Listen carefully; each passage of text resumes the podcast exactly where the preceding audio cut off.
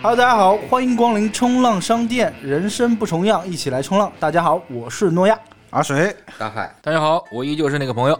今天是我们封神第二集啊，道友请留步啊。上一期我们讲了封神世界其实是由四个种族神仙人妖来构成的，因为很多的不可抗力呢，四个种族的命运紧密的交织在了一起。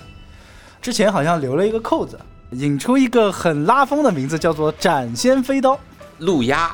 这个哥们儿吧，我一直觉得他很厉害，在什么地方呢？第一呢，他不是阐教或者截教这个体制队的人，哎，是的，他是一个散切。嗯，第二个呢，这个哥们儿呢，我觉得他比较阴，就从他杀害那个呃赵公明的那个手段，啊，他好像特别喜欢用一些阴招。对，那海哥一看就是老封神了啊。赵公明不就财神吗？呃，对，这个话有失偏颇。就封神之后呢，神位呢叫龙虎正一玄坛什么巴拉巴拉真君，但是 呢，他手真君 巴拉巴拉小魔仙，呃，但是他手下的四个人被封，好像都跟财有关，有的叫什么力士啊，有的叫什么亨通啊之类的这种，哎、广进啊，还有一个是财源的是吧， 所以很多人说赵公明是财神，并且民间传说嘛，他是财神。赵公明的事情呢，我们放在第三期再聊。啊哦，这是个阴谋。不存在阴谋呃。聊一聊路压，路压道人什么情况呢？用他自己的话来讲，叫不去玉虚门上惹，不去玄都拜老君。不是截教的人，也不是阐教的人，也不归太上老君管，他就是一个西昆仑的散仙。对于他的身份呢，确实很神秘。书中只提到他是火内之真，离地之精，三昧之灵，也就是说他是一个火属性的仙。很多东西，比如说大家用弓箭射他的时候，嗯，这个弓箭到了他的身体，就已经被烧成灰了。路压这个人逃跑的时候会化作一道彩虹，对，所以说他肯定是跟火有点关系的。至于他的真实身份呢，很奇怪，就这个人总是在姜子牙危难之际，或者说是解决不了难题的时候，他会出现，对，突然就出现了。哎，可以说是神龙见首不见尾，啊他还是帮姜子牙的，对吧？帮姜子牙的好人。对，啊，他是一个好 人。就是周莹的吧，武王伐纣算周莹这边的。嗯嗯，对嗯然后其实这个人的真实身份呢，我自己觉得最好的一个解释是什么啊？嗯 哼，就是作者本人，因为之前我们上集提到，作者的名字叫陆西星嘛，是一个道士。就每当写到写不下去的时候，安排自己出来救个场。你们搞不定吧？我来。 对，而且他的法器就是我们讲的这个斩仙飞刀啊，是个什么东西呢？嗯，是一个葫芦，拍一拍会出现一个东西。这个东西具体长什么样子呢？书中没有讲，只说这个东西有眼睛、有嘴，嗯，还有翅膀。呃，大概几寸高的这么一个小东西，眼睛里面会射出两道白光。这个白光是干嘛呢？就是嗯定仙人的这个泥丸宫的。我们上期讲到泥丸宫是蕴藏这个元神的地方嘛。就相当于锁定的意思。哎，就用我的眼神锁定你。然后这个时候，路亚会讲说：“请宝贝转 身，请宝贝儿。儿，他自己的宝贝，他还是讲人家是宝贝儿”。就是这个法葫芦器里面出来的这个东西。当宝贝转身之后呢，从葫芦里面出来的这个东西，它会转一个身，被它定住的人头就掉下来了。而且不管是人仙妖，就是秒杀，哦秒杀技能，从未失手过。上一集我们就提到，就是妲己最后对就是这么被斩掉的，因为妲己会魅惑去斩他的人嘛嗯，让大家无力下手。勾引姜子牙是吧？这个姜姜子子牙牙的手下。 勾引姜子牙的手下，哎，不是说姜子牙自己去斩他的吗？姜子牙是直接掏出了斩仙飞刀嘛，哎，姜子牙为什么还能掏出斩仙飞刀呢？呃，后来是路压道人把这个法宝送给姜子牙，对，那老姜肆无忌啊惮啊然了后。你想，一个七八十岁的老头说：“宝贝儿，请转身。既然讲到姜子牙嘛，那整个封神榜的这个男一号，也就是最核心的人物，就是我们的老姜了，对吧？” 嗯，啊那我们今天道友请留步，就从姜子牙开始说起。姜子牙姓姜名尚，嗯字子牙，道号飞熊。 盗号飞熊，飞熊，飞熊，什么熊啊？就是俄罗斯人民喜欢搏斗飞的天狗熊。 飞熊，嗯，啊，你行走江湖需要一个非常生猛的外号 嘛，对吧？就像古惑仔，外号冲天炮。嗯下山的时候已经七十二岁了，周文王是被拘禁了七年嘛。嗯你想，等到周文王拜他为相，他已经快八十岁了嘛。哎老片儿了，啊，然后你想武王伐纣，因为纣王是有二十八年气运的嘛，你再加个二十八，等到呃他封神成功，哎、他已经一百多岁了。嗯哼，鬼鬼，但是，一百多岁，讲实话，在人界算是相当高手了，高手，啊嗯，但是在仙界，小仙，小，小仙女 小弟弟对吧啊，就举个例子，包括像姜子牙手底下很多大将，有个叫土行孙的嘛，对，土行孙的修为都是百年修为，也就是说，土行孙其实要比姜子牙，嗯老哎，就老得多就了，道行更深一点呗。道行还比他高，嗯对。所以说，很多人就会吐槽这个姜子牙，其实，在昆仑山是属于能力比较低下的那种。你何德何能？就这仗着你后面有谁是吗？对，但人家不是仙，他呃嗯算人家是是修道过程中的这么一个级别，人和仙之间。那至于姜子牙的能力到底怎么样呢？哎、我们先从他的这个身体能力来 说。七十多岁老爷爷，我觉得唱念做打还是差点儿吧。下山的时候呢，他的朋友宋义人啊，给他娶了一门亲，啊、迎娶了一个六十八岁的黄花大闺女儿，叫马氏。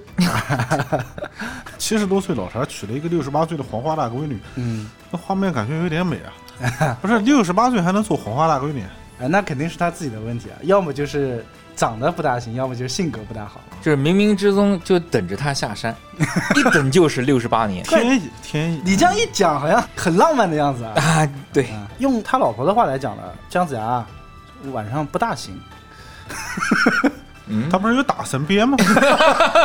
刚下山的时候啥都没有带哦啊。只知道就是他的师尊给他布置了封神的这个任务，对啊甚至连封神榜没都没带有给打到神他。鞭，所以不太行。用姜子牙自己的话来讲呢，是什么呢？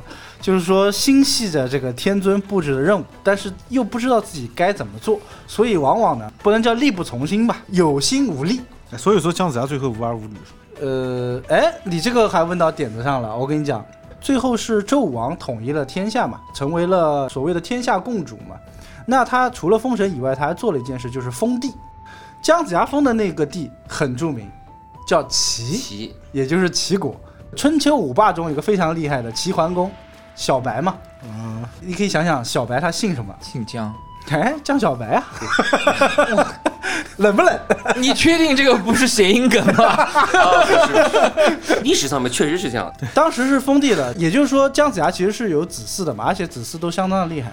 是跟马太太生啊的吗？不是这老渣男，就是他父母要是以后一百多岁了，还100多能岁再生小孩儿，哎，可以啊，嗯铁树开花，节节高。修仙呢还是有好处的，身体最起码强健了。对啊，应该说他最后是不心系修仙这回事了，就开始想人间富贵了。很多人都会纠结一点，为什么姜子牙自己没有封成神？因为他不屑于是封神，他也不想再重新走上修仙的道路，他就在红尘中待着，挺好人世间的情情爱爱嘛，哎 的，还多开是心啊！值得留恋的呢。那个时候他有打神鞭，对，那姜子牙最厉害是什么呢？兵法，在人间的话，基本上打仗，他应该算是头号军师。姜太公兵法堪称当世一流，他是什么六韬全书啊？就是就叫六套是吧？呃，相传就是六韬是他写的，但这件事情呢还没有定论啊、目前就是百分之八十是他写的吧，可能，那是不是可以理解是中国的第一部兵法的？嗯，算是非常早期的一部兵法了，就包括后面的黄石公啊、鬼谷子啊，包括后期的诸葛亮，传说啊，都是受他影响，受他影响。对对对对对，嗯这个是他最厉害的一个技能。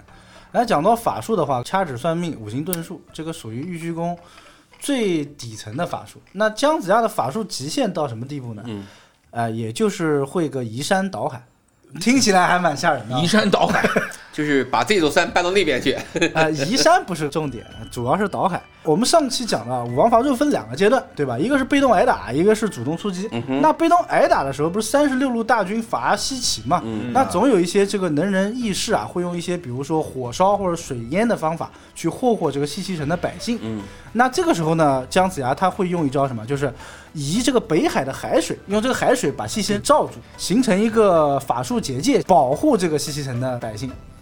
哦，然后结束发现全淹死了，没有没有，而且他这个法术还有一个 bug，就是遇到比他更厉害的呢，他还需要借助这个原始天尊一个东西叫三光神水，在结界上面再加一层，才可以确保万无一失。所以在法术上来讲呢，其实就不咋地的。哎， 是个水系和土系法师，哎，你这个讲的还真对，因为姜子牙在为数不多的这个逃跑的情节中啊，他用的最多的是土遁和水遁。嗯，啊，像我们一般人就是尿遁和屎遁， 刚才你们提到打神鞭，对吧？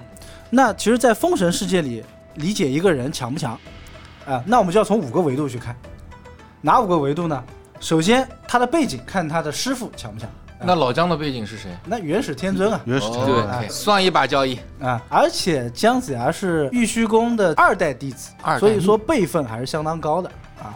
第二个，他还有一个身份是西周的这个灵台大丞相，他在人族和仙族有个双重背景，他的背景就相当厉害了啊。嗯第二个维度是成就，成就看什么呢？成就看你的徒弟强不强。啊哎，姜子牙有徒弟吗？龙须虎，有两个徒弟，呃，原则上应该是不止两个徒弟，但是比较著名的是两个徒弟，一个是人间的徒弟叫武吉，哦，武吉哦这对个人呢，武吉是他徒弟。你可以理解成是《封神演义》中他姜子牙的贴身保镖，战斗力在人间算是比较厉害了，达到赵云的级别哦啊，但是跟仙界比嘛，那就微不足道了啊。第二个，刚才海哥讲了龙须虎，龙须虎，龙须虎是个什么东西呢？是个东西，龙须糖 我吃过，呃，书中写了。是龙与豹交生出来的这么一个东西，贵贵是龙妈妈还是龙爸爸？是豹爸爸还是豹妈哎妈？这个组合这个我们就不去纠结了。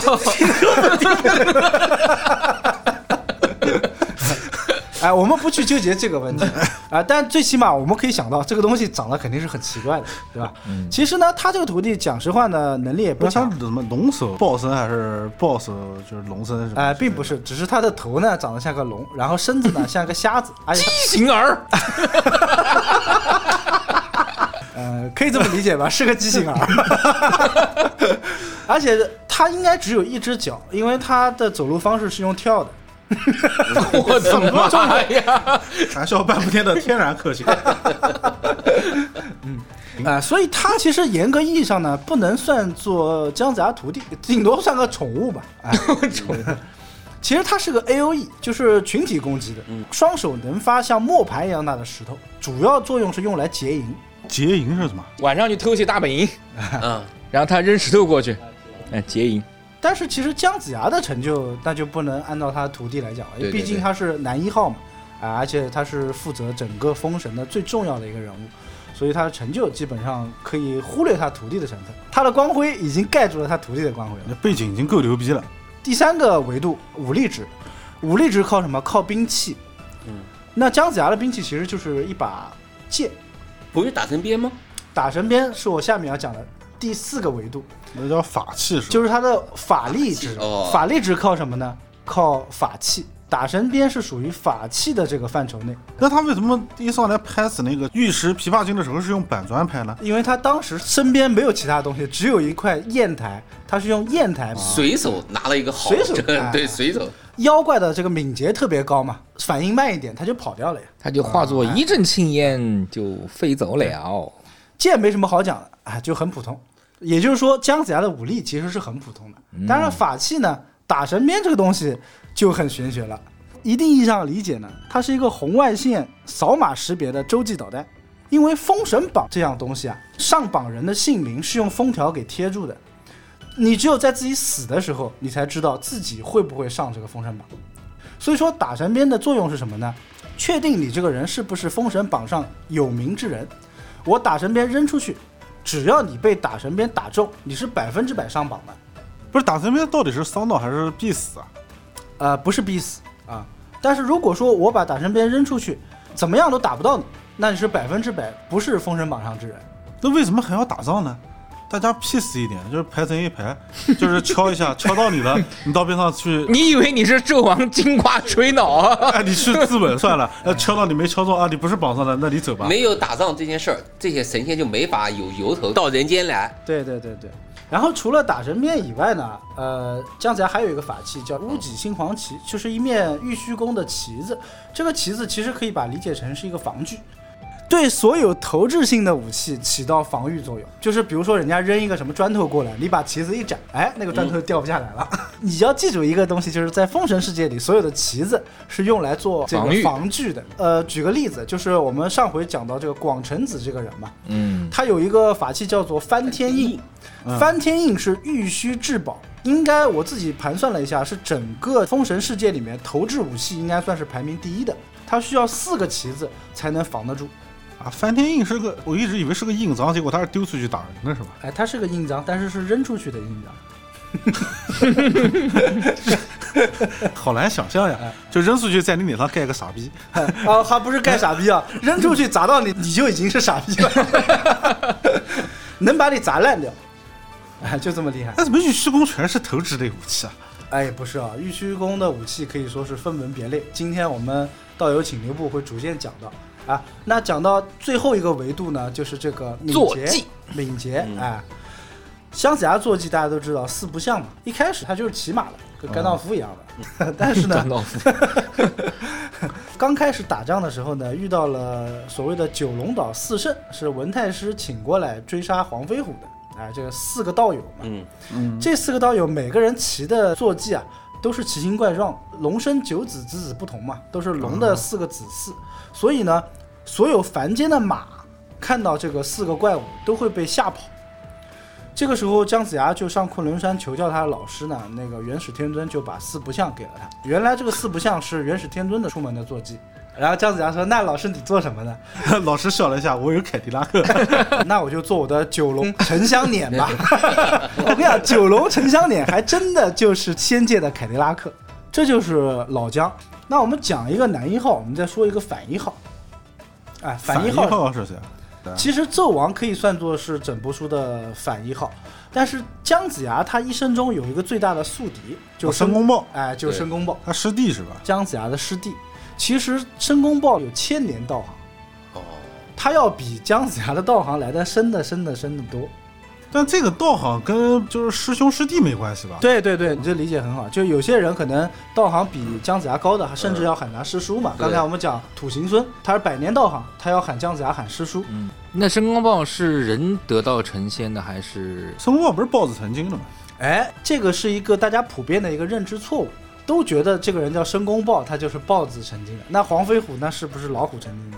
都讲了，他是玉说得虚通宫，呀， 不是很能 打吗？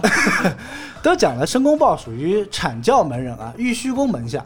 上一集我们讲到玉虚宫推行的是什么精英教育，他们是有种族歧视的嘛，哦看不起这种小动物。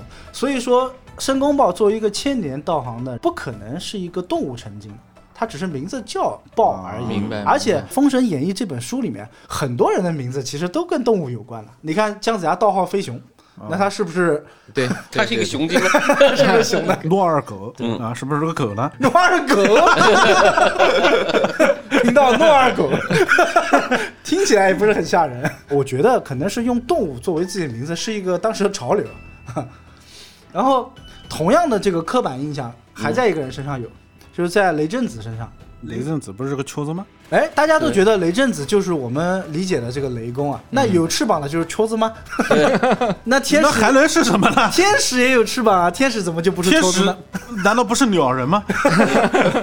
普遍理解的雷公的形象啊，就是翅膀鸟嘴的那种的，啊，是文太师座下的四大弟子之一，叫星环的这么一个人。嗯，他拿的就是雷公的锤子和锥子，感觉就是从古今中外看，啊就是你看西方很多传说里面不都是雷鸟吗？对就是雷这个东西好像跟鸟都有关系嘛。嗯，千鸟雷切是吧？ 对啊，嗯就它长得又很像鸟，对吧？啊，对，雷公这个形象呢，呃，在中国还有包括在《封神》里面，其实他就是一个长着翅膀的鸟形象。啊、这个人，但是他不是雷震子，大家记好了，就是说雷震子他并不是这个形象。雷震子的长相是什么？身高两丈，面如蓝靛，发似朱砂，哇蓝哇蓝的那种感 觉，蓝色的人，有点像泰国的神。印度的好吗？但是泰国其实有那种神也是长着翅膀的，就是 啊有点凶神恶煞的。但是其实讲白了，泰国那边的形象呢，又是从印度那边，对对对而且尤其是印度教的一些主神，通常会有这种形象，还不是佛教的主神。蓝色的，对，身高两丈，就是现在的话应该是三米多高，就雷震子他是这么一个形象。那讲的雷神的形象是我刚才讲了，文太师座下的这个星环，最后他也是被封为了跟雷有关的，所有跟文太师有关的都是被封为了这个雷部正神，因为文太师是雷部的扛把子，啊，哦文太是，而且在仙界雷火温斗雷是排第一位的。那为什么人家感觉讲到雷神，现在我们都会讲到就是雷公啊，也不会想到说拜文太是吧？因为文太师他是领导嘛，那雷神为什么他有个锤子有个锥子呢？他是负责打雷的嘛。拜你得拜县管的， 拜县官没用，嗯得拜县管的。对，我有个疑问啊，像我们国内的神仙，这个雷公也好，雷神也好，他也是拿个锤子，但是那个老外的雷公、雷神好像也是拿个锤子。但是他没有锥子。 哎，对，就是我们还比他多个升个级是吗？啊，我觉得因为很多的这个神话，尤其是四大文明古国的神话，应该是形象都是相通的嘛。但凡想到雷，第一反应就是锤子敲击的那个声音嘛。还没画完呢，你看后面不是已经换斧子了吗？在下面就拿锥子了。对，讲回到雷震子啊，嗯啊，其实雷震子他拿的东西呢是一根黄金棍，而且本身雷震子为什么叫雷震子？它是在这个雷雨交加之夜生的，所以叫雷震子，并且它有两个翅膀，一个叫风翅，一个叫雷翅，风雷双翅。它其实是不带任何的雷属性的，就是一个纯 ADC，纯物理输出的这么一个人，因为他是匠心转世。它可以飞嘛，从天而降，打的范围会比较大。第二个，重力加速度的话，力量会比较大一点。嗯又有翅膀，攻击力又高，典型的小学生最爱。啊而且他好像有一个特殊身份吧，他是周文王的第一百子是吧？对，因为周文王前面自己生了九十九个儿子，然后他是周文王在燕山捡的这么一个儿子，所以他也有两重身份，他还是一个皇子。哦，哎对，哎，申公豹不是豹嘛，雷震子不会打雷。那还有一个同样的误区是什么？就是很多人说截教门人都是各种动物嘛，我们上期也讲到。那很多人会觉得有一些截教人物在《封神》这部书里面其实是没有写到任何的背景的，呃，那大家就会猜测它到底是什么动物。嗯，虽然人家讲了截教是有教无类，会收这种动植物类的，对吧？动植物，包括石矶娘娘、石头她也收，但是不是代表她所有的弟子她都是幻化过来的，对吧？对啊，他也有凡人修仙，也有正常人哎对也有正常人的。就比如说里面有一个人叫长耳定光仙，是这个长耳，长就是耳长耳朵的那个，长耳定光仙，很多人就觉得长耳朵就是兔子，嗯兔子精啊。但是其实首先一书中没有写，第二个兔子这个动物啊。是由周文王吃了伯邑考的肉嘛，他儿子的肉，回到西岐的时候想到这件事，心痛不已，吐出了三个肉团，肉团长出了耳朵，长出了四个腿，然后跑掉了。这个东西叫兔子，为什么叫兔子呢？文王兔子，嗯，就兔自己的儿子，所以叫兔子。在他兔子之前是没有的。是没有兔子这个东西的，哇！所以说长耳定光仙，他既然已经是通天教主的这个随侍七仙之一了，嗯他不可能在那么晚的时候再修仙得道，那才几十年的功夫啊随侍七仙又是什么？啊！就是呃，截教的这个门人通常有四大弟子和随侍七仙，啊啊，然后对应那边就是十二金 仙，啊，对应那边十二进仙，就是其实有很多这种误区啊，就尤其是申公豹是豹子这件事情，我是非常不能容忍，现在很多动画这个片不太都是，刻板印象了，你知那道动吗？画片不都是直接画成豹子？那那是哪吒里面拍的，呃，嗯，那个姜子牙后面姜子牙他也可也以是啊变身成豹子，可能他这种人物刻画的就比较为了给他增加一点这个哎戏剧性能力戏剧性啊对对讲回到申公豹，他在整部书中其实出手的次数并不多，他的最厉害的技能是什么呢？嘴炮，就是申公豹这个人啊，嗯可以说是仙界的这个奇葩说的 B B King。嗯， 奇葩说 B B King 然后他的形象有点像什么？我们看漫威，刚刚提到漫威雷神嘛，他有点像 Rocky，就是洛基那种感觉，嗯就是很贱那个狡。那他为什么跟这个姜子牙结下梁子呢？这个就要从姜子牙一上昆仑山说起。哎，那这就要奇怪了，嗯一个阐教中人跑到了截教的大本营，嗯，鼓弄一帮截教的人去跟阐教打架，哎，对，啊这就很奇怪，对不对？ 这边呢，其实是个阴谋论嘛，就是很多人会觉得申公豹其实是玉虚宫的里子，元始天尊派过去蛊惑其他教派，为了去呃削弱其他教派的实力嘛。那姜子陈牙永仁嘛，姜子牙是面子嘛，申公豹是里子。这个言论啊，我自己占一半。元始天尊不至于他是委派申公豹去做这件事情的，他应该是放纵他去做，他只是放纵。因为正好可以顺着这件事情发展嘛。对呀、对呀几件事情好不容易凑到了一起，那申公豹它又起到一个推波助澜的作用。我干嘛要去支持他？对，一开始两边人开始畏畏缩缩的，还不敢打，我就戳了一下，你打他呀，打呀，打呀，上去了。哎，对，其实这个东西就要讲到一个大背景了，因为我们上一集讲到这个金仙犯杀节嘛，这个神仙犯杀节只仅限于玉虚宫的十二金仙，就是跟其他人其实是没有关系的，啊因为、对跟截教的截人是，教没有任何的关系，截教的人是不用毒杀节的吗？不，用杜杀节，因为他们不配，因为他们还没有修炼到需要杜杀节的那个境界。因为玉虚宫十二金仙犯了杀节，所以元始天尊呢，他就不上课了。在书中一句话叫“闭宫止讲”，就是说我玉虚宫关了，你们该干嘛干嘛，你们就把这个杀节渡了之后再过来吧。那所以呢，阐教门人呢没事做，要不就各回各山，各找各妈，嗯要么呢就四处游荡，做点行侠仗义的事情。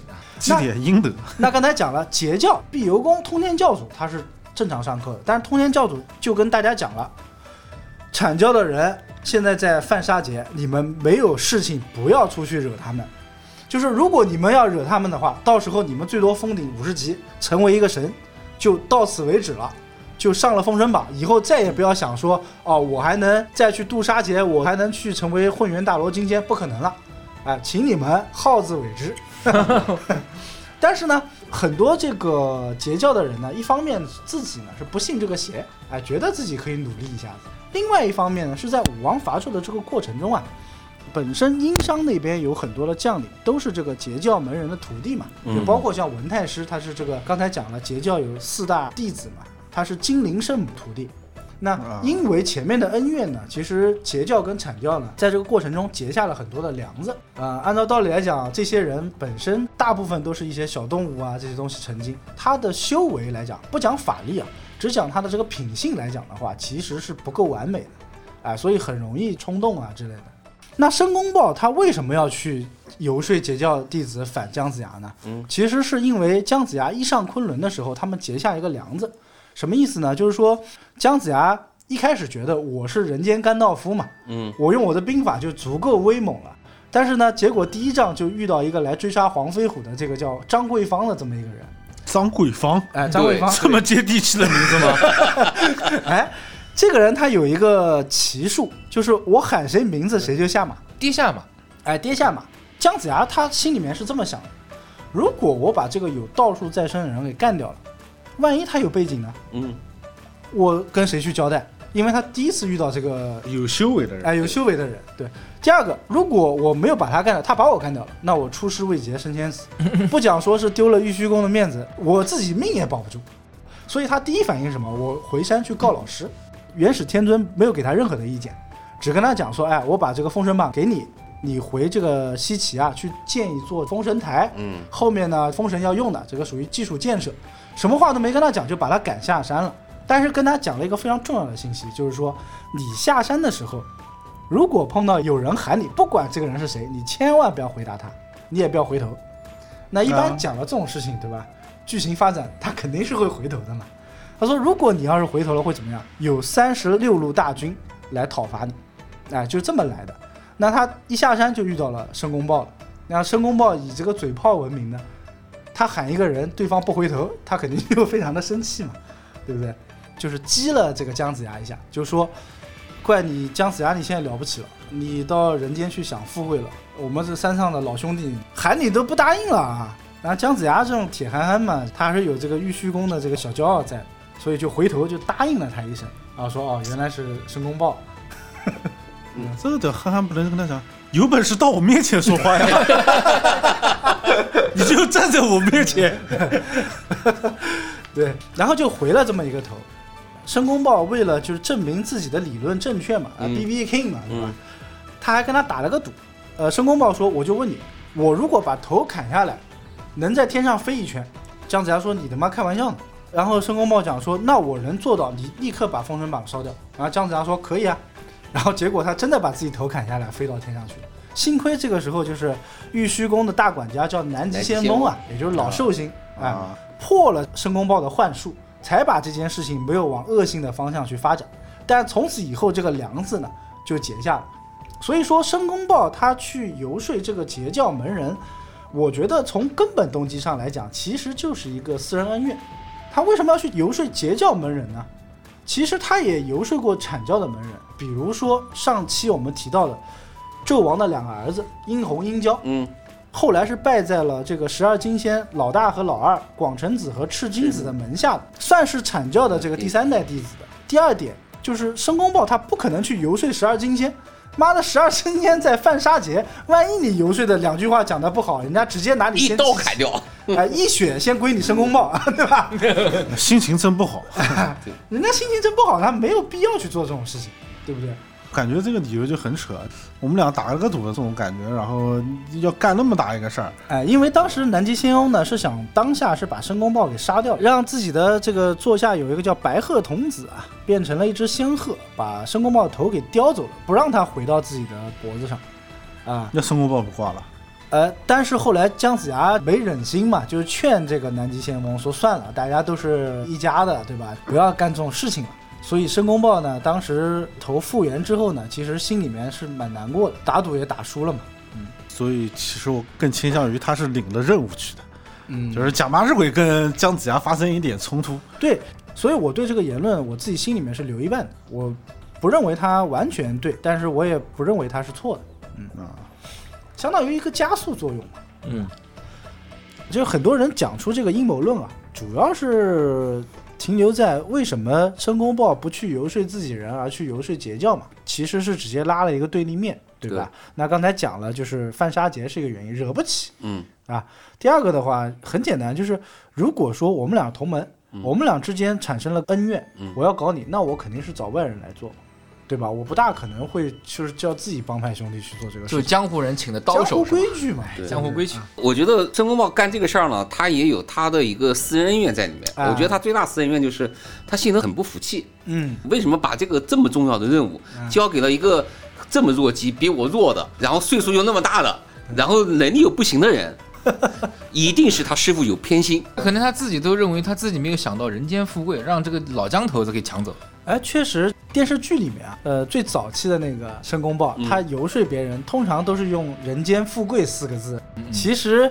呃，申公豹在书里面。只用这个应该是游说了土行孙吧，因为土行孙这个人他是比贪财较哎贪财好色的，好色，对他游说其他截教门人是利用了就是截教和阐教之间的一些小恩怨啊，利用这个情感上面去游说挑拨离间啊，挑拨离间，对，因为他们修仙的人功名利禄在身外嘛，对吧，已经是脱离了这个三界外了、呃这个对于他们来讲根本看不上。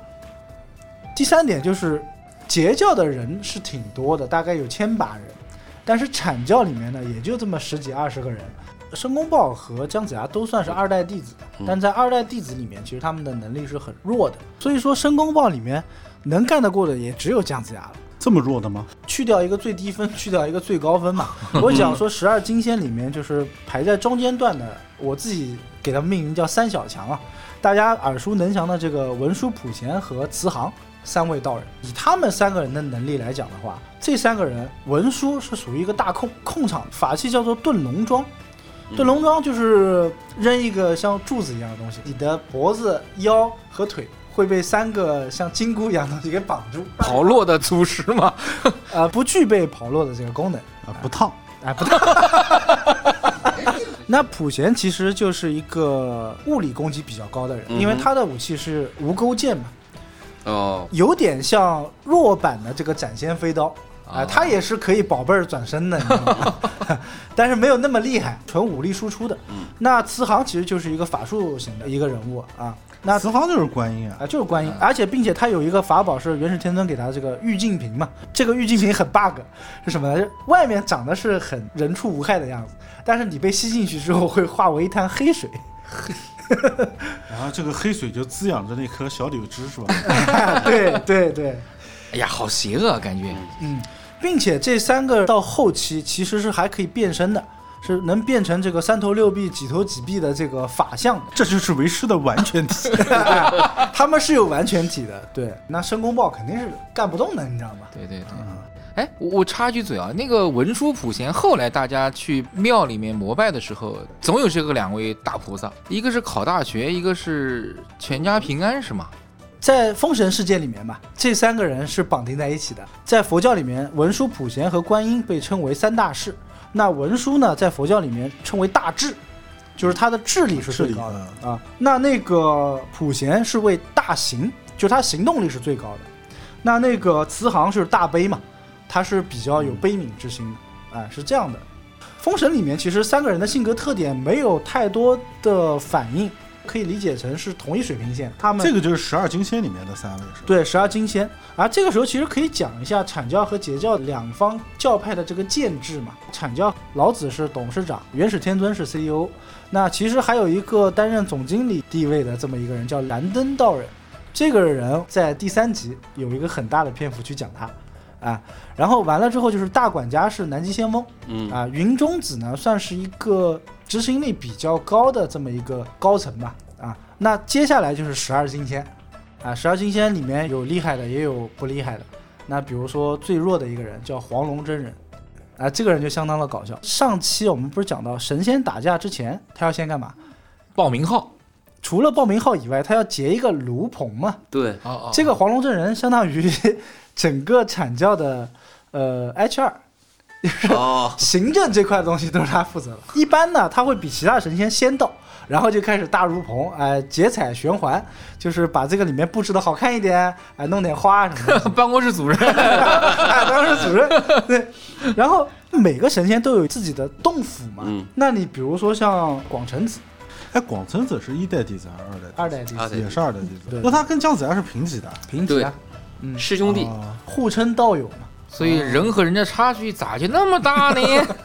对，那像杨戬、哪吒就是三代弟子。三代弟三子啊代就是嗯这些二代弟子的徒弟，统称为三代弟子。哎啊，，广成子的这个洞府叫做九仙山桃源洞。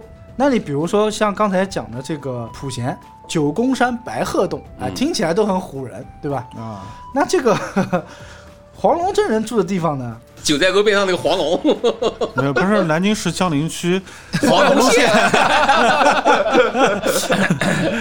也没有这么 二，人家也是什么山什么洞，哎，嗯这个我们可以分析一下嘛，当个玩笑啊。嗯，人家住的地方叫二仙山麻姑洞，哎，听起来好像没有什么问题啊。但是我们知道麻姑其实是一个神仙嘛，对。那既然这个山叫二仙山，就一座山上有两两个仙神，仙，哎，他住在这个上面，那他肯定是其中之一嘛。那人家这个洞还是以麻姑来命名的，也就是他是一个合租的神仙入赘过去，至于他跟麻姑是什么关系啊，我们不去讨论。但是从他住的这个地方来讲，都没有写他名字。彩拳队都没有他的名。麻姑呢，其实是一个道教人物，哎，嗯是个女性神仙， 《封神演义》里面没有提到他哎，，没有提到没她，有没有提到她。但是他过得一定很幸福。然后呢，黄龙真人这个人非常的弱鸡，他曾经被人给抓过去，吊在了旗杆上面。那他如何能位列十二金仙呢？一般办公室主任都会拍马屁，哎，办公室主任都是有点后台的嘛，是吧？而且就用刚才那个五个维度来评价他的话呢，老师都是原始天真，哎，大对家一样的。徒弟没有，武器普通的剑，啊，坐骑应该是一只仙鹤吧，也没有提到这个仙鹤有多大的能力，法器没有，各方面都不是很优秀。连个洞都是跟人家合租的。对啊，十二金仙不是每个都牛逼的是吧？不是每个都牛逼的，包括有一个人叫灵宝大法师的，啊，这个人最大的技能就是跟葫芦娃里面六娃一样，是个小透明，就里面基本上没有提到这个人有什么用， 但是他跟黄龙真人比，就最起码他没有犯什么错误，不是小透明，不是他是整个人是透明的还是什么啊？对，他并不是能力会隐身。 今天就要用各种冷笑话冷死你。大仙你在吗？十二金仙里面就是人物呢，他也不是说所有人都写的那么完整的嘛，啊，这也是很多人诟病《封神演义》就是写的不大好的原因之一。坑太多了，填不上。对，然那后那最后那个十二金仙是不是都上了封神的？是是全挂了是吗？哎没有没有没有，就是一个人都没有挂。 啊，那有三个反骨仔去了西方教 派，去西方教派的还不止三个， 其实里面去西方教派的人挺多的。我刚刚讲那个总经理燃灯，也然后去了就包括像里面土行孙的师傅叫去巨留留孙孙，去留孙。嗯后期都去了西方教派。一半以上，嗯，老子留不住人啊！这就要考虑考虑是不是待遇有问 题了。哎，因为老子的中心思想是无为而治嘛，也就是我只教你们怎么样成为神仙，至于你们后期怎么修，跟我没有太就多是的关系。培训体系弱了一点。哎，我刚刚讲的是这个阐教的架构啊。啊，那现在讲一下这个截教的架构。嗯教主是通天哎一人独大，没有什么总经理、CEO 的。嗯然后下面呢就是四大弟子，四大弟子：金陵圣母、龟灵圣母、嗯，吴当圣母，全是女的，还有一个男的叫多宝道人，这是四嗯大弟子。四大弟子完了之后有随侍七仙，也就是七个人嘛，名字我就不报了啊。嗯除了这个随侍七仙里面，还有这个九曜、二十八宿、一百零八将，人物众多。就很多人会觉得《封神演义》不就是武王伐纣嘛？那这些神仙为什么会有这么多恩怨呢？其实这个东西就要讲到，呃，《封神》里面很重要的两个章节了，啊、一个叫做诛仙阵，一个叫做万仙大战。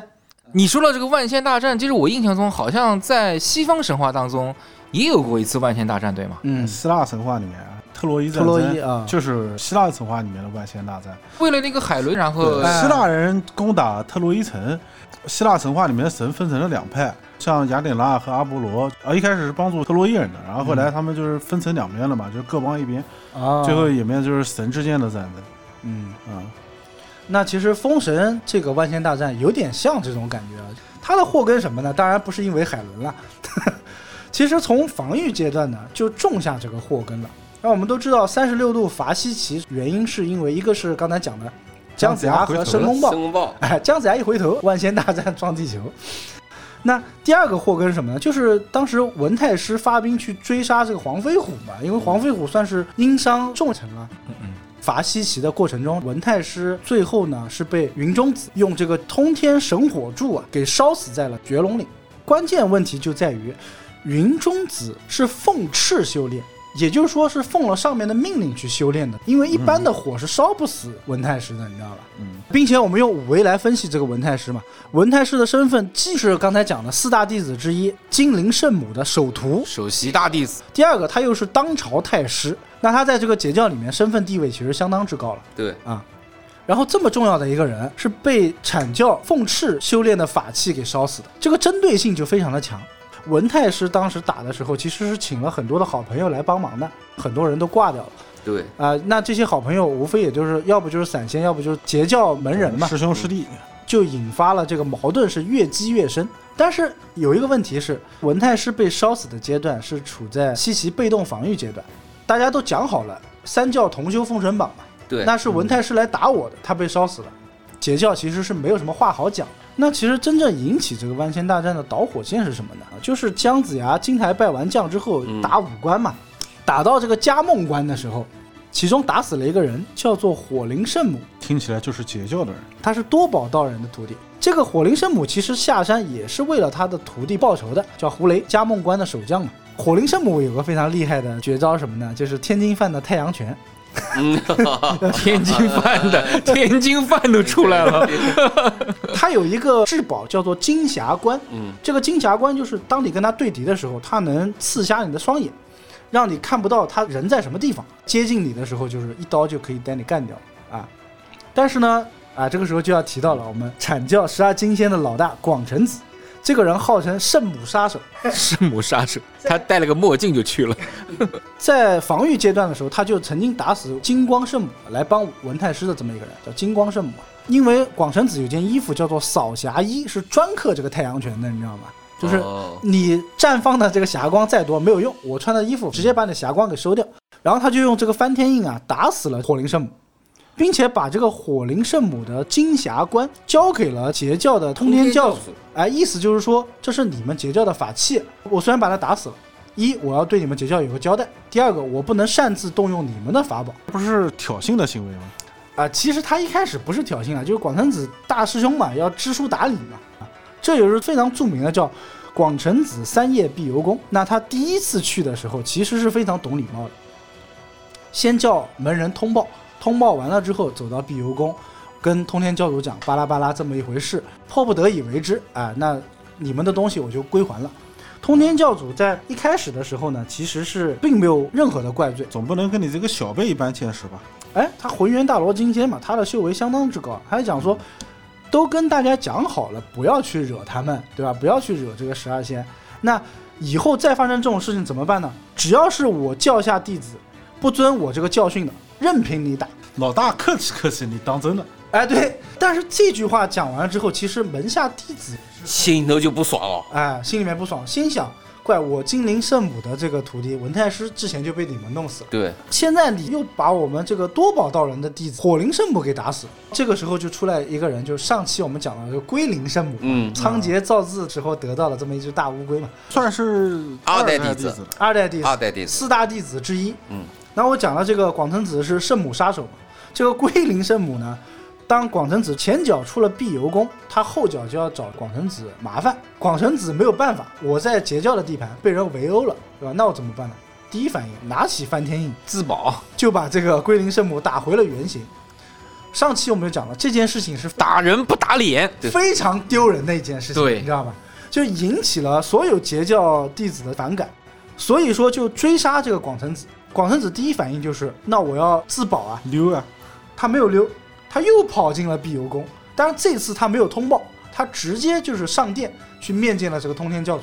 通天教主第二次见他的时候，反应就有点不太兴高了兴了，，不高兴了。对他讲了一句话叫“不等通报，径自投台下来”。那我碧游宫不是说你想来就来，想走就走的。嗯，但是啊通天教主毕竟是有修为的长哎有者，修为的大长者罗金仙，大罗大罗，哎，他就跟自己的弟子解释：“哎，你们不要打他了， 哎，放下你的折凳。” 说这个广成子把这个金霞关搅过来嘛，是人家客气，人家懂道理。然后龟灵圣母，你这样子去追出去打。哎，是我们的不对，并且就把这个龟灵圣母革出宫外，不许听讲，就以后你不要再听老子讲课。哎，其实做的还是相当靠谱的，对吧？嗯，那个时候龟灵圣母已经是打回原形了呀，哎打回先生他还可以再变回来嘛，哎啊，就当下比较丑，就相当于被人打的裤子掉了嘛，你还可以再提起来啊。 对，结果广成子一出去，碧游宫的群仙就炸了，你知道吗？就不许他走。那这个广成子又第三次回到了这个碧游宫里面来，说这个啊，师叔，你救我，因为通天教主其实是元始天尊的师弟嘛。嗯通天教主说你他妈怎么老来啊？他就有点火了。但是呢，当下只骂了他一句说碧游宫不能全无规矩，任你胡行。当下呢就把自己的门下弟子制止住了，按住了，你们不要去追他了，让他走吧。那广成子在这个地方全身而退。但这件事情之后，通天教主其实心里面已经有点怒火，搞得我教中人好像不如你教中人这对种感觉。啊大弟子叫这个多宝道人呢，就出来拱火，因为死的毕竟是他的徒弟嘛，嗯，找了很多的借口，就把通天教主心中的这团火啊给拱出来了。通天教主就把自己的镇教之宝诛仙剑、入仙剑、现仙剑和绝仙剑四把宝剑和这个四把宝剑的阵图给到了这个多宝道人，意思就是说，哎，既然他看不起我们，你就布个阵护卫他们。是不是姐这玩意儿特别善于布阵啊？呃，是的，截教人在整个武王伐纣的过程中布下了很多的这个阵，之前是不是有个叫十绝呃阵。然后刚才讲到赵公明啊，赵公明因为是我们第三期的这个内容，嗯先不讲他，但是因为他布下了一个非常厉害的阵，叫九曲黄河阵。对，这个黄河阵曾经让阐教十二金仙吃尽了苦头，让他们全部消去了三花，回炉重造，就这么厉害。哎，赵公明算是解救了吗？截教弟子，截教弟截子教啊弟、子应该是跟文太师师兄弟吧，嗯，也就是说，截教的三代弟子特别牛逼是吧？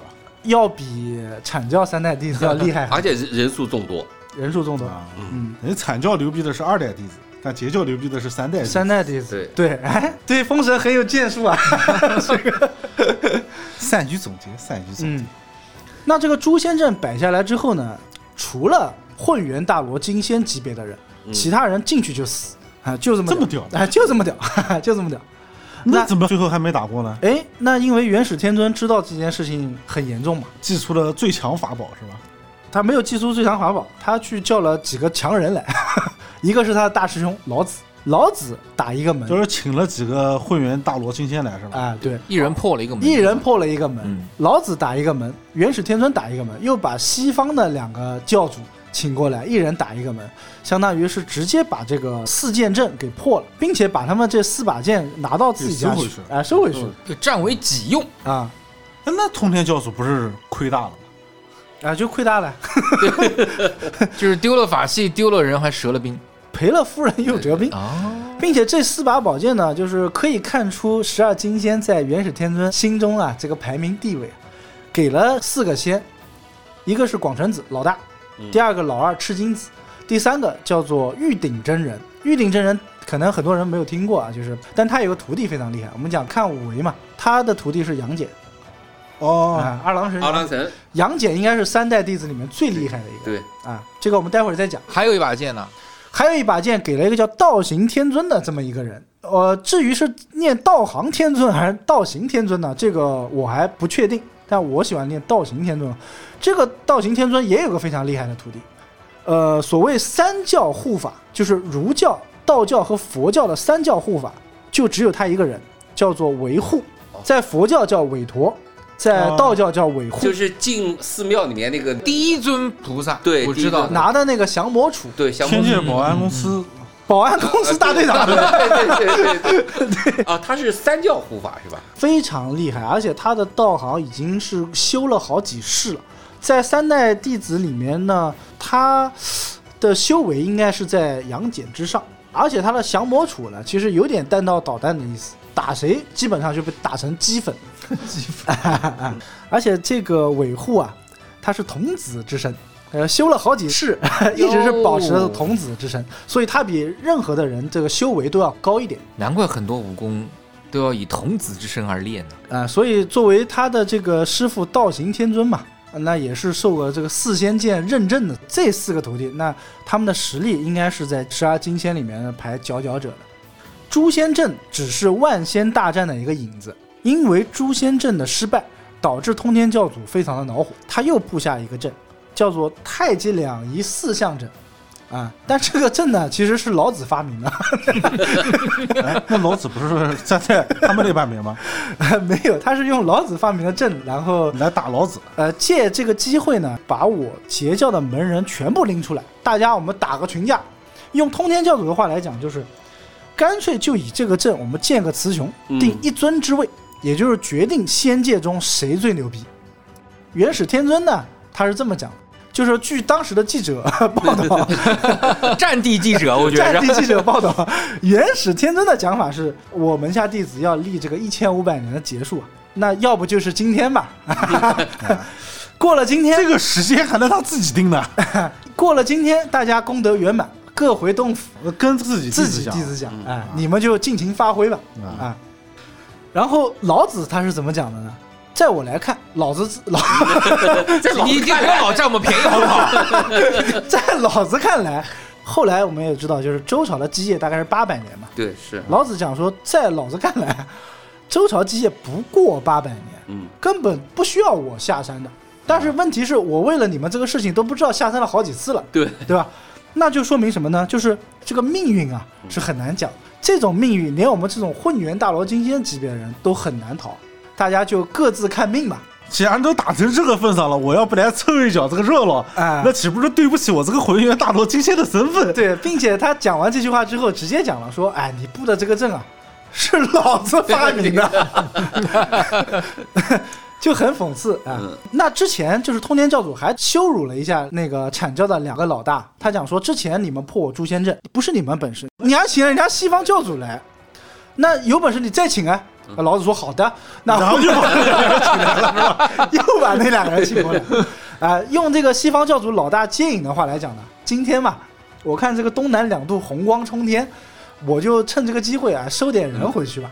啊、因为嗯，仙界诸仙都到齐了嘛，我这个时候收人是最好的啊、招聘大 会， 啊那这么讲起来，那最后元始天尊他们也没有占便宜啊。嗯讲起来可能赢了这场仗，但最后自己一大半人反水去了西方教派。哎，啊，最大的赢家原来是这两个人。其实是偷鸡不成蚀了一把米啊。嗯然后最后这个万仙大阵打来打去呢，那当然是截教被灭的差不多了嘛。十二金仙可以说是尽情发挥，啊，截教战斗力这么弱的，呃，四大弟子应该只剩这个吴当圣母。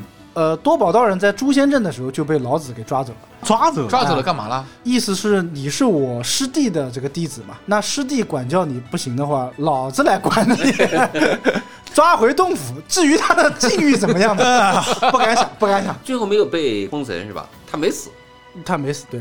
然后这个金陵圣母啊，就刚才讲的文太师的师傅、啊，师傅，嗯呃，是被阐教几个神仙围攻之后呢，被这个燃灯道人放暗器给弄死了，最后也是封为斗部正神的老大。打的也不光彩嘛，那还要放暗器弄死人。哎，这就是我们第三集的内容了嗯啊。随侍七仙里面有三个仙，一个叫求首仙，一个叫灵牙仙，一个叫金光仙的。后来就被我刚才讲的那个三小强嘛，文殊普贤和慈航三个道人收为了坐骑，其实是个非常侮辱的一件事情。那我们看《西游记》都知道，就是文殊的坐骑是一个青毛狮子嘛，对对，后来在《西游记》还曾经下界为难这个唐僧嘛对对啊，普贤真人的这个徒大象弟是一个哎灵牙仙啊，哎就是大象。一个大象，观音菩萨的这个坐骑是什么呢？叫金毛猴，在《西游记》里面有一个那个用那个铃铛烧孙悟空的啊那个金毛猴，吼是个什么东西呢？就长得像兔子一样，但是喜欢吃龙，哎，还是相当厉害的。就这三个仙就被阐教三小强收为了坐骑，并且在他们脖子上还把自己的名字挂在里边。哇塞，这就是传说中的 这不是杀人诛心吗？狗牌杀儿人不行，就是狗牌儿嘛，啊！嗯啊，那阐教是等于大获全胜啊！阐教大获全胜。嗯，嗯，没死什么人吗？死了一些边边角 角、边角料，就是我刚才提到的，一个都没 死，连黄龙真人这种菜鸡都没有死。 最后万仙大战是靠什么收尾的？就是大家打到最后嘛，通天教主完全失势。这个时候呢，作为老子、通天教主和元始天尊的师傅，前面从来没有提到的红军道人，这个人应该是封神里面最厉害的一个人物了。他们三个的师傅，他们三个的师傅，呃，下界了。坐下来聊聊吧，哎坐下来聊聊吧吧，不要打了哎哎，不要打再打都死光了，死的都是我们家的门徒。对，就是相当于仙界自己打自己嘛，没什么意思。内战哎，红军道人就讲说，你们三个人是混元大罗金仙，立万劫不磨之体，做这种事啊丢人 啊！因为这种小事而犯嗔痴，为了一口你气嗔痴不是佛教的东西了吧？贪嗔痴嘛，道教一样的。道教斩三尸斩的是什么？斩的就是贪嗔痴嘛。嗯啊，那通天不懂事就算了，你们还用这种方法开启了这种血腥的大战，对，啊还两个打一个，对，哎、还把人家徒弟作为宠物，对吧？ 做此番羞辱，大家都有责任，大家都不对。那这个时候怎么办呢？一人赐你们一个巧克力豆，吃完之后，谁以后再动贪念啊、就原地爆炸而死。哇塞，你要记住，在这个时候，姜子牙应该是过了五关，打到叫潼关的这个地方。从万仙大战之后，所有的神仙各自回山修行，包括通天教主不准再问人间世事。不准再问人间事。以后，封神榜的这个历史里面不会再出现任何的神仙下山了。哎，那广成子呢？不是这么牛逼吗？广成子圣母杀手啊，后来呢？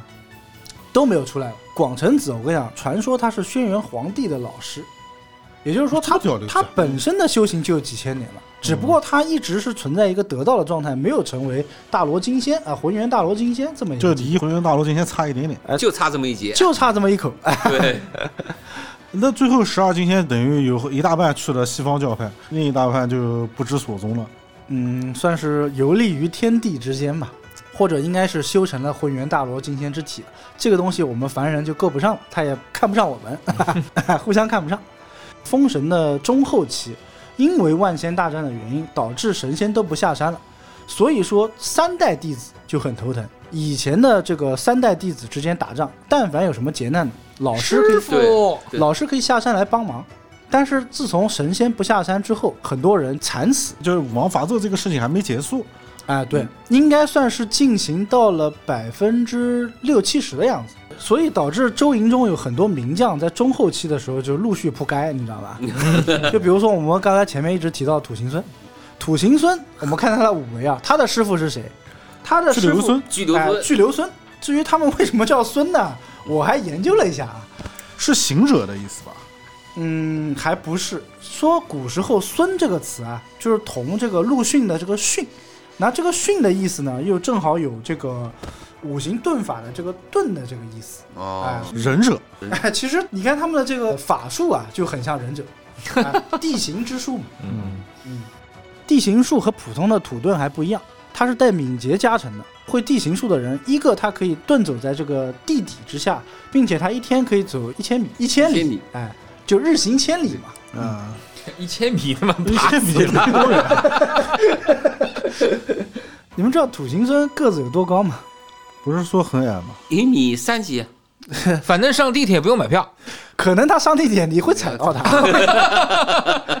土行孙身高不足四尺，四尺要折算出现在 是多少我？就跟你讲一嘛，米一，打神鞭是三尺 六，他就比不足四尺嘛，他哦可能跟打神鞭差不多高。 但是土行孙有老矮婆人哎族，的，矮矮人族哎对矮对，人但是他有老婆啊，听说还貌美如花。呃，对邓婵玉，邓婵玉啊，就是对啊许配给他的呀。对，当时是他爹。邓婵玉他爹邓九公为了笼络土行对孙啊，这个其实就是一个血色婚礼。邓九公是当时三十六路伐西岐其中一位嘛。邓九公是为了借这个婚礼哎绑姜子牙，哎姜子牙是为了借这个婚礼呢绑邓九公。啊对，哎两边说好了之后，最后是邓九公大败而回，然后就便宜了土行孙了。便宜了这个孙子了，是就这话是不是从这边出来的？第二个，他们还有一项技能是什么呢？捆仙绳，就是说土行孙呢既是一个刺客，他又可以大控。就很多人以为捆仙绳只有一条啊，但我跟你讲，捆仙绳就跟批发市场一样，它是有好多条的。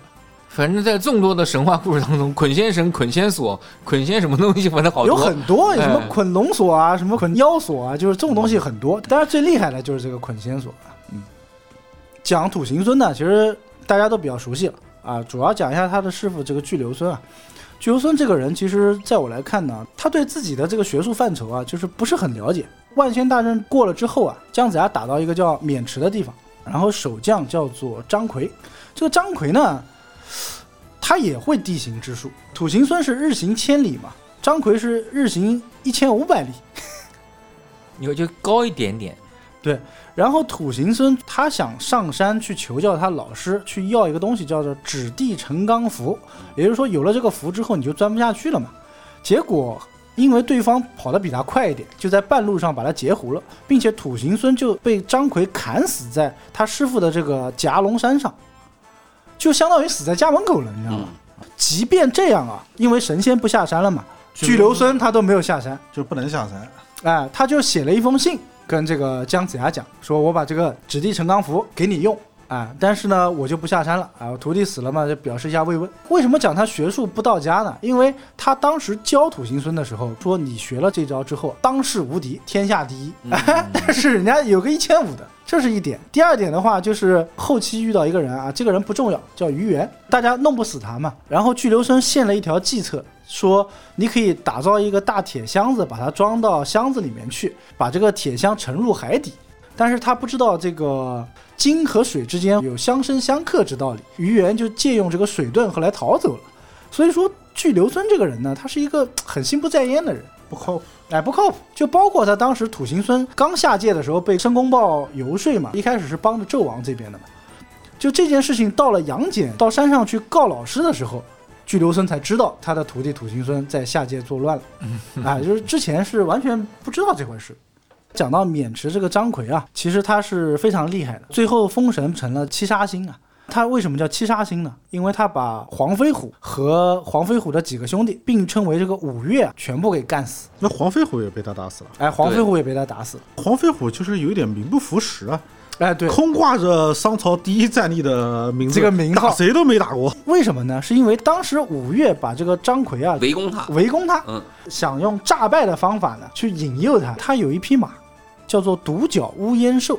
独角乌烟兽什么东西呢？就是说它头上有一个角，但其实长得跟马一样。你一拍那个这角不是，独角兽吗？它就会变成一团烟，就跑得特别快。结果呢，就是大型翻车现场，还没做好诈败的姿势呢，人家这个马就冲上来了，一刀一刀把五个人全部砍死啊、并且他有个老婆叫高兰英啊，嗯，高兰英她也会类似于太阳拳这种。 我靠！打到这边的时候呢，就是姜子牙非常震惊嘛，因为手底下五个大将全死了。为什么要讲张奎讲这么多呢？其实是为引出一个人叫杨戬哦，啊。杨戬这个人应该是三代弟子中最厉害的一个人，为什么？佼佼者，五维全满。嗯，因为很多三代弟子是没有徒弟的，但是杨戬是有徒弟的，他有两个徒弟，还是个组合，叫做金毛童子。金毛 童子这两个徒这两个厉弟害有吗什么耳熟能详的典 故吗？ 呃，基本上是没有。行行行，书中只说杨戬收了这个组合叫做金毛童子，但啊并没有讲两个人这有什金么毛用童子这两个人是哮天犬的兄弟是吗？哮天犬只能算是杨戬的一个暗器。啊，哮天犬是他的，哎，你不是宠物吗？ 对啊，我们从五维来讲啊，嗯，他的背景是他的师傅叫玉鼎真人嘛。玉鼎真人他除了四剑认证之外呢，他还是整个十二金仙里面类似于白晓生。当大家有什么疑难问题的时候，玉鼎真人会给出解答。仙界度量呗，哎，对，这届度十万个为什么啊？那他的徒弟刚刚讲了金毛童子，他的武力靠什么呢？三尖两刃刀，这个刀呢还是妖怪幻化而成，他从一个洞里面得来，比一般的兵器要厉害很多。自带灵气，对，他的法宝其实就比较多了，他还可以打弹弓，啊、但这个不是最主要的，最主要的是哮天犬嘛。打弹弓说不定只是个 爱好。哮天犬，你可以把它理解成什么呢？它是一个有自己意识的暗器。首先，它的成功率基本上达到百分之九十五以上。你同时打一个什么暗器出来的话，我哮天犬是可以避让的，有一个拐弯嘛。这还不是一条狗吗？嗯，因为他平时没有讲说饲养它的这个内容嘛。不是，就是不打仗的时候撸一撸，打仗的时候就放出去，就是武器。对，这个屌作者一定没有想到，在多少年后的今天，有人会讲说哮天犬不是一条狗，是因为他没有写他喂养他的细节。不是，你可以这么理解，算是动物系的暗器，因为在同样的这个排行榜之内呢，就是《封神》里面也写了几个。刚才讲五岳之中，其中有一个叫重黑虎的，重黑虎它有一个动物系的暗器是铁嘴神鹰，啊，就它有一个葫芦，葫芦一拍里面会有很多的鹰飞出来。杨戬最厉害的是什么呢？叫八九玄功，八九玄功就是七十二变，其实讲白了啊，就是七十二变，那孙悟空比他厉害呀，九九八十一呢。那是难。孙悟空也是七十二变，好吧？ 哦，对对孙悟空也对，是哦，那猪八戒三十六变是吧？杨戬这个人跟其他的三代弟子最大的不同是，他心机非常的活络，并且活络到可以说是手段卑劣的这种程度，哦，这个词用的这不是心思非常深沉吗？就是深沉到让人觉得有点心狠手辣了已经。哎哦，，那他经常是放狗咬人，这个就不说他了啊对，这不说他了。刚才讲了，张奎他有一匹叫独角乌烟兽的马，因为这个马他斩了五岳嘛。然后杨戬呢心思活络，他就想说，我怎么样能破了你这匹马？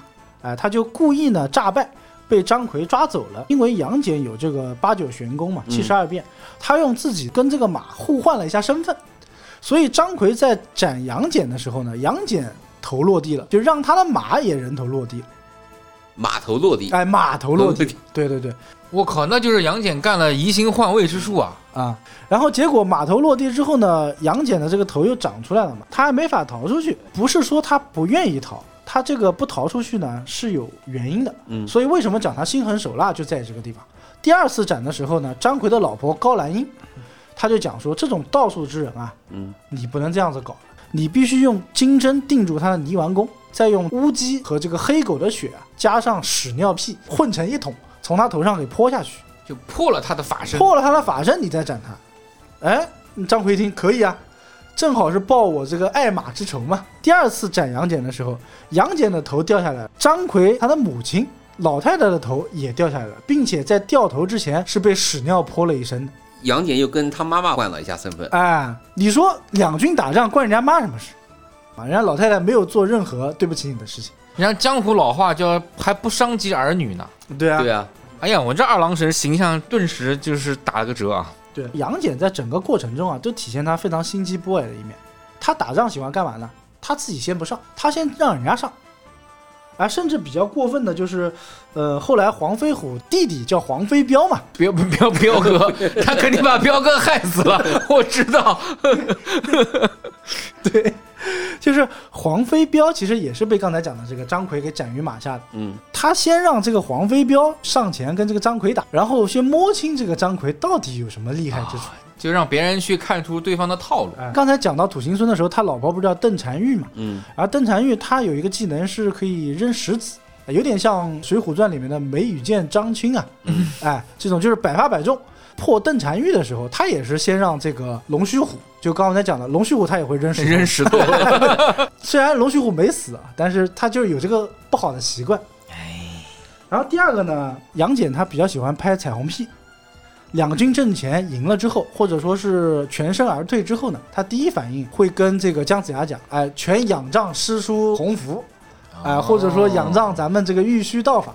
哎，他不会炫耀自己有多厉害。第三点呢，就是说杨戬这个人啊，他知道经常会有人晚上来劫营暗算嘛，所以他经常晚上呢自己是不在营中的， 举个例子啊，就是其中有一个人叫于德，是这个商营中的一个瘟神吧，可以这么讲，把这个水痘带上了人间。这个于德呢，就晚上就是飞到天上去散播这个瘟疫病，毒，哎，嗯散播这个病毒嘛。但是因为杨戬不在营中，逃过一劫。所以他就逃过一劫。他是有这个习惯的，就是他晚上经常不在，就就怕人家是劫营，你知道吧？我靠！其实这也完全能理解，大家都知道二郎神杨戬从出身对吧，就不是特别好，对吧？呃，经他常是会被塑造成反面形象。哎，对我印象中应该是玉皇大帝的妹妹和当年凡人有了一段私定终身的过程，才是的有了是杨的戬。是有这个说所法，以杨戬在小时候，包括到哦哎，对，其实就是半人半神嗯。杨戬到最后其实都不被天庭所待见，对因为他不是百分之百的神。我还看过一个动漫叫《大圣王》，里面我觉得挺有意思的。他讲说，所有天庭的人啊都是龙族嘛，杨戬不是三只眼嘛，嗯，他幻化成真身是个独眼龙，大家觉得是异类，不完整，哎，所以在《大圣王》这个漫画里面，他也是个反派，哦，因为他会七十二变，所以他什么都能变，是吧？他什么都能变，而且经常会变成别人的样子。刚才不是讲到一个鱼圆嘛，对嗯这个鱼圆它其实有个非常厉害的法器，叫做化雪神刀。当时化雪神刀一出呢，是打败了哪吒和雷震子。所以说，当时杨戬为了破这个化雪神刀呢，先问了他老师玉鼎真人白晓生嘛，问他这个东西怎么破。玉鼎真人就告诉他，你要破这个化雪神刀，必须找到一个叫鱼圆的人，是他练出来的。他当时练这个刀的时候呢，留下了三颗金丹，拿到这个三颗金丹呢，就可以破了这个化雪神刀之毒。所以当时杨戬就变成了这个鱼人的徒弟鱼化，去骗他的这个金丹嗯，啊坑蒙拐坑蒙拐骗偷，啊！这不是小子很光这彩小子全齐了。在《西游记》里面好像也不是很光彩，对，《西游记》里面孙悟空是正面形象嘛，那自然而然杨戬是就是一个反面形象对，那那个梅山七怪跟他什么关系呢？最后拜他为大哥了，那个啊。拜他为大哥其实是在西游的阶段，在西游阶段，梅山七圣是杨戬手下的这个七到个底是七圣还是七怪？哎，西游的时候七怪成神了嘛，所以就叫梅山七圣了，封神阶段还是七还是怪，七怪的阶段哦，就是为数不多的妖族成员，请问是哪七怪？老大叫袁弘，张馨予她老公 是吧？老二叫胡歌，哎还真的是两个字都是一样的啊。这个袁弘其实，在《西游记》里面，我感觉就很像是孙悟空的原型，是跟杨戬耗到最后的一个人。梅山七怪呢，呃，应该是纣王自杀之前最厉害的七个 BOSS。嗯，嗯，就是刚才讲了万仙大战之后，神仙是下不了凡的。那所以说，杨戬作为这个修道阶段的佼佼者，是扛起了这个神仙的大旗了，相当于。哦，哎，基本上是一个人把七个人全部干掉，也就是杨戬最高光的时刻。老大叫袁弘，是一个猴子；有叫长昊的，是一个蛇；有这个叫吴龙的，就是一个蜈蚣。嗯无非就是蛇、蜈蚣，还有猪、羊、狗、牛。啊，就是反正都是曾经的妖怪。哎，在第一集的时候讲过，妖族最厉害什么？就现原形嘛，嗯现出原形之后，它的妖力是最强的。对，那蛇现原形的时候，杨戬变了一只飞天蜈蚣，带蛇的头给砍下来了。蛇的天敌不应该是鹤吗？哎，鲁迅先生曾经写过《美人蛇》，你们还记得那个百草园的时候，嗯对，嗯，提到一个美人头蛇身的这么一个怪物，里面不是写到吗？有一个书生用了一个小盒子，盒子里面飞出一物，就是飞天蜈蚣。嗯蚣，飞天蜈蚣是专门克蛇类种族的这么一个动物。怪怪，啊、我们的鲁大师这么有见地啊！ 对，呃，刚才讲蜈蚣精，蜈蚣精现了原形之后，杨戬是变了一只五色雄鸡，这个我能理解啊，这个合我理这个合理合理合理合理。中途呢还插了一个巨人族，不是梅山七怪之一，他是一个人族的人嗯，但是他是个巨人，身高大概有六七米。呃，当时是这个巨人呢晚上去劫营，呃，据说那一夜死了二十万的周兵。我进击的巨人嘛， 就是杨戬是用什么东西克他这个巨人的呢？他比那个巨人变得还要大，结果把这个巨人给吓走了。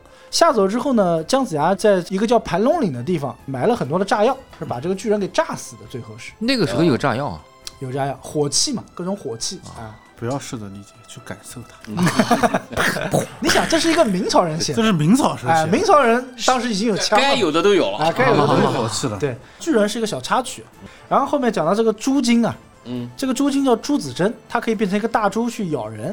那杨戬是用什么方法呢？是杨戬故意被这个猪给吃掉。嫂嫂，我在你肚子里呢。哦哎， 这完全就是《西游记》里面的还有一个杨精，杨精杨戬就变了只老虎，啊，哦，这个能理解。然后狗精呢，直接用哮天犬就给干掉，我还以为杨青是烧了一盆水，姜放了点葱姜，哎 水盆羊肉，羊被 子，然后还有牛精的，哎，这个牛精其实是里面相当厉害的一个，自己修炼的一块叫牛黄， 哎 几度丸，名贵中药。这个牛黄你可以理解成是一个暗器吧。这个牛精和刚才讲的这个猴精啊，嗯，杨戬是借助了女娲娘娘的这个力量。哦前篇其实女娲一直没有出现啊。经我的研究呢，因为打到眉山七怪的时候啊，其实已经过了潼关了，所以我在想，女娲娘娘是不是黄河以内的这个是她的辖区？呃，有可能。只有到这个地方它才出现。牛精是跟女娲娘娘借了一个叫伏妖索的东西，把这个牛给绑起来干掉。那这个猴精呢，就用了一个最厉害的法宝——山河设计图，就是一张画。我的个乖，这么文艺，哎，山河设计图，这个是不是电影里面那个，就是人进去以后变成虚幻的 世界？对动画版里面那个山河设计图啊，对对也有对对对也有就是不是出自这个地方啊？哎，就就是就是出自就于是这这个个地方。我还乾坤如来比呢，哎，好名字 啊！那个时候西方教派还没入来呢，山河设计图什么意思呢？就跟动画片也差不多。这个猴子进了山河设计图之后啊，整个人就乐不思蜀。哎，陶醉了，人变得有点痴呆了。收了这个猴妖之后呢，猴妖的头很神奇，你用刀砍它的头，它能长出一朵白莲花，然后这个白莲花又变成一个头，你砍了之后又是一朵白莲花，又变成一个头，怎么办呢？这个时请候，来了许巍，让他长出了一朵蓝莲花。染个色，你 改个颜色也没有什么鸟用啊。没有，长出来就不是猴头了呀！猴是猴头箍。然后就用了我们开篇讲的那个斩仙飞刀啊，是把这个哦猴头给干掉。打眉山七怪呢，是杨戬非常高光的一个时刻，也是显示他这个三代门人中啊，他最厉害。哎，讲到土行孙，讲到杨戬，他们俩有个共同的身份，在周营之中呢，有两个官职是最重要的。杨戬和土行孙被称为都梁官，都梁，因 为粮草先行嘛，粮草是你打仗里面最重要的一个东西。能被称为都梁官的人，最起码你能独当一面。所以杨戬是头运最厉害的一个，土行孙是三运，还有一那个二 二运是谁？我刚想问，二运就是哼哈二将里面的这个哼将，叫郑伦郑，伦哎、是苏妲己的爸爸苏护手底下最厉害的一个将官，因为那后来他是几运呢？哈是反面角色啊、啊，哼一开始是不是一对啊？不是他们就不是一对对，并且他们俩中还有一段很搞笑，就是哼打哈嘛，就一个哼一个哈，然后最后两个人全从座机上掉下来了。你喊哼，我喊哈，哼将呢是鼻子里面有道白气，呃，这个人叫郑伦嘛。嗯然后哈将呢是一个叫陈奇的人，他是哈出一一团黄 气。其实道理跟这个张其桂实芳就是嘴巴不干净有口气，是这个意思吗？对道理其实跟张桂芳是一个道理。啊，它是一个魂魄系的法术，只要你有三魂七魄，我喊你就会把你魂给喊飞掉，就是喊哼魂喊魂，哎、哼完哈完，你的魂魄就飞掉了。打水，嗯哈，我俩我马上倒在地上，没有两万块钱起不来。阿水学的是杨戬这一面，跟风转变啊，可以可以可以。讲到这个都梁官之后，还有刚才讲了两个官职嘛，也就是正印先行官，先锋嘛，哎，先锋是吧黄飞虎是吧？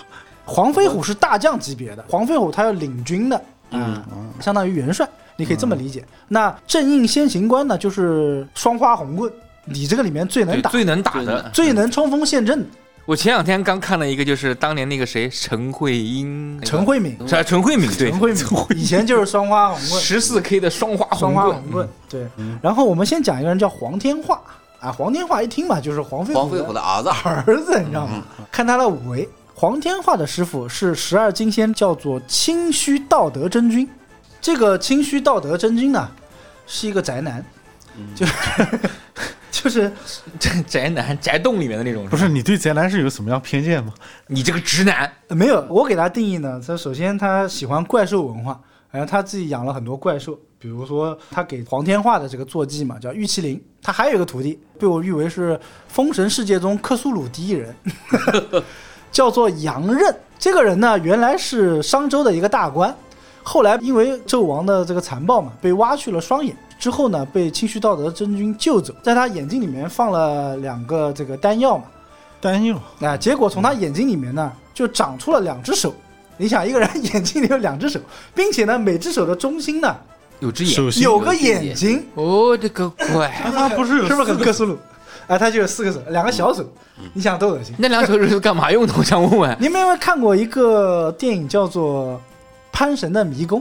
看过，《潘神的迷宫》里面那个手工的那个怪物，对，他的眼睛就长在手嗯上的。他的眼睛就长在手上，而且他看人的时候是用两个手挡在自己的眼睛上面，很恶心啊。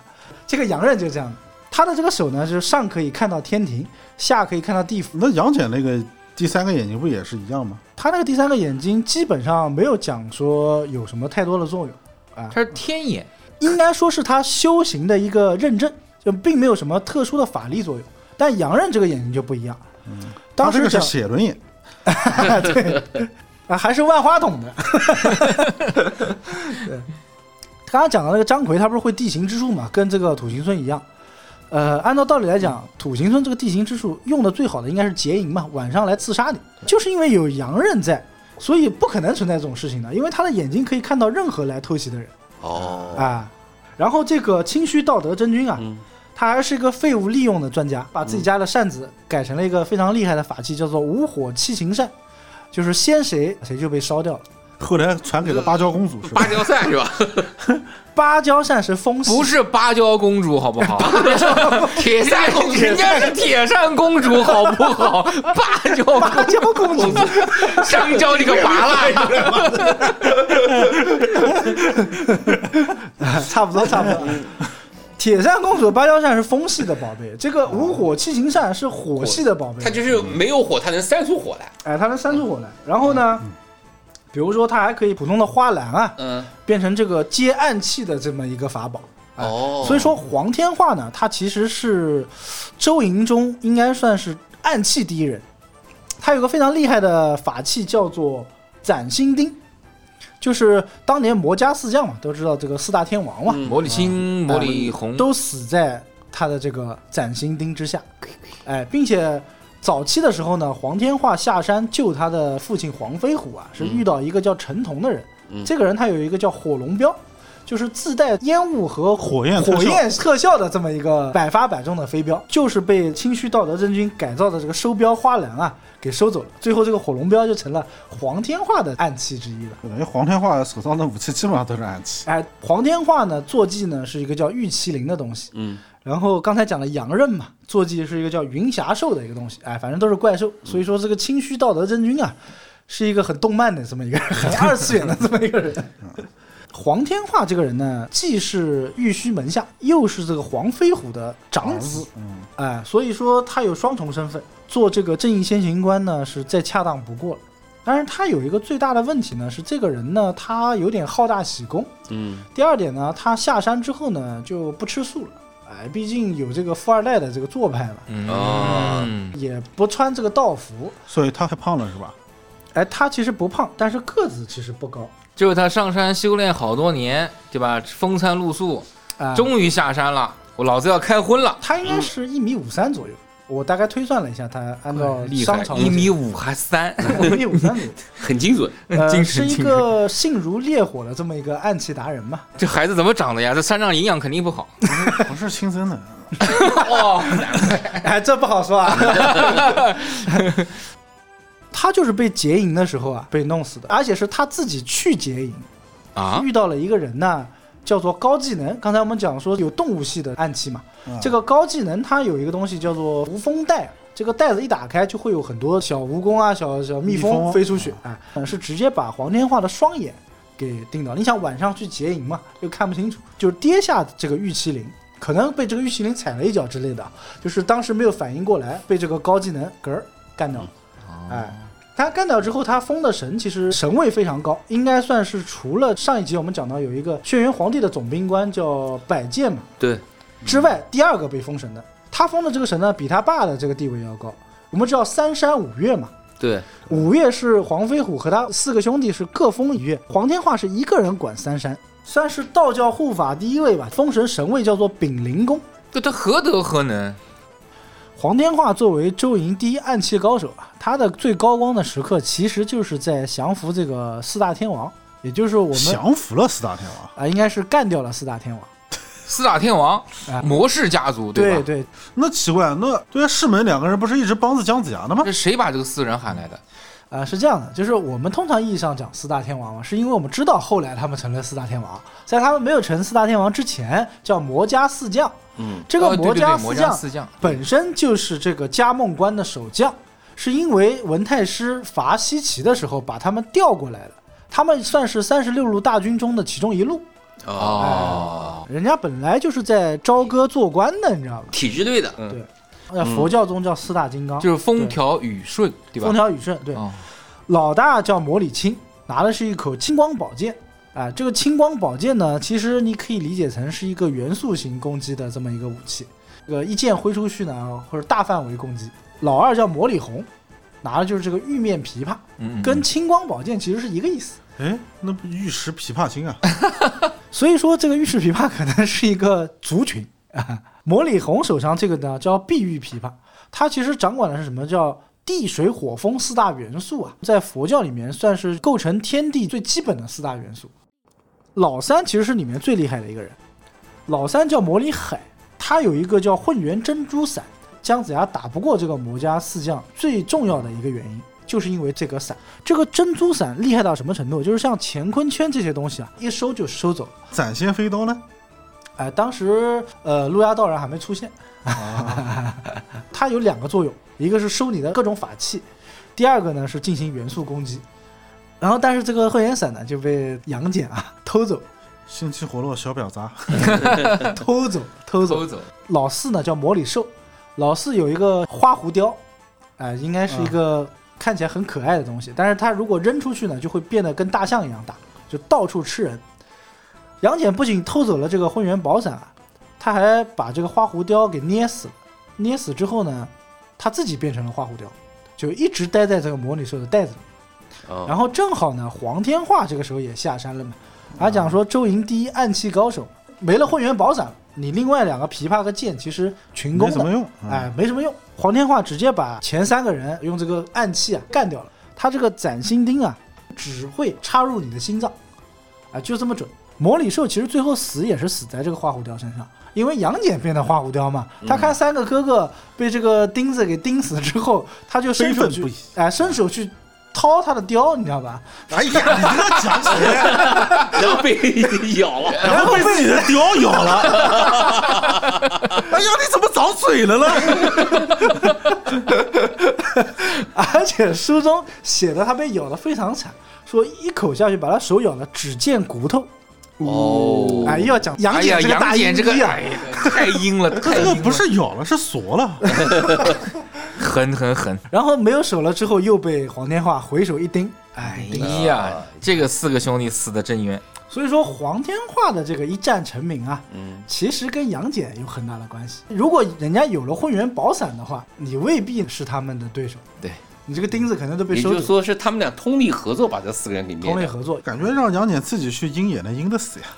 其实我觉得完全 OK，对但是这个东西就又讲到一个阴谋论的东西了。人家黄天化是武成王黄飞虎的长子嘛，对吧？啊，要立点军功了。对哎，你不给人家点面子嘛，要不然怎么当这个正印先行官呢？呃，周营的四个正印先行官啊都是有说法的。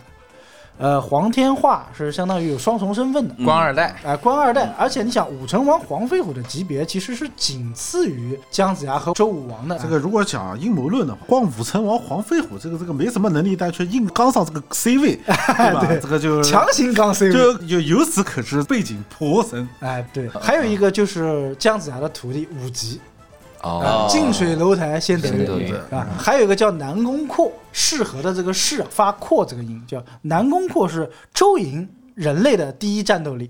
只要一提到就是人类第一战斗力，就是背景颇深。哎对对对，我们以前学历史的时候都知道有一个文物叫做曾侯乙编钟，嗯，啊对，啊，这个曾侯就是南宫阔，就他们家。之前讲齐国是嗯江小白嘛，对吧？啊那曾国其实就是这个南宫家的，南宫世哎家南，宫阔南宫啊。今天的重头戏， 这个必须要提到的一个人啊，哎我命由我，哎，我命由我不由天，这个哪吒，那哪吒是玉虚宫钦点的对，呃正义先行观。哪吒，我们先看他的五维啊，他的这个背景，他的师傅是谁？太乙真人。对，这个太乙真人，我觉得是十二金仙里面性格最饱满的一个人。护短，他不仅仅是护短，护犊子呗，嗯，嗯，护犊子只是他 就是不近人情的这么一面，他应该是十二金仙里面最学霸的一个人。啊，我们知道，就是一般学霸的话，往往在情感上面很难 跟正常的人达到共鸣啊。首先，太乙真人的这个法器啊，就要比一般的神仙的这个法器要多得多得多混那个天圈绫圈，呃那个神圣，啊。那个什么，乾坤圈、混天绫、风火轮、火尖枪、金砖、阴阳剑、爆皮囊，包括杀了这个石矶之后，他还把石矶娘娘的什么八卦云光帕啊，什么各种手帕也带回了自己家。最厉害的一个法宝叫九龙神火罩。嗯啊、这个九龙神火罩呢，就跟刚才我讲的云中子凤翅修炼通天神火柱其实一个意思，但是比通天神火柱稍微弱一点嘛。就九龙神火罩就一个罩子，里对面会出九条龙，把你直接给烧死，就烫的那种。焖烧锅，通天神火柱呢是平地起八个柱子，每个柱子上有四十九条龙。你想文太师死的有多惨？就他那个瓦数高一点，就 瞬间就被秒了。第二个呢，就要讲到他和哪吒的渊源了。首先，他这个人呢，非常的不讲道理，因为大家都知道，哪吒是灵珠子转世嘛。至于灵珠子是个什么东西呢？就是一时间众说纷纭，有说是一千五百年前涿鹿之战的时候啊，一位厉害的神仙啊、也有说是玉虚宫的一个法宝啊、这个东西不去考究它，但是最起码是个非常牛逼的东西。呃他是怎么把这个灵珠子放到了哪吒妈妈肚子里面的？是有一天，哪吒妈妈就是在睡觉的时候，他直接闯入了太太的闺房， 哎呀，此处省略多少字啊？直接朝她的肚子呢，就是撸了啊，不是扔了， 这扔了一个珠子进去。 哎呀，太猥琐了。哎、并且当时这个哪吒的母亲呢，就直接讲了，说你是什么人，干嘛要闯到我们内室来？然后这个太乙真人扔完珠子之后大笑而去。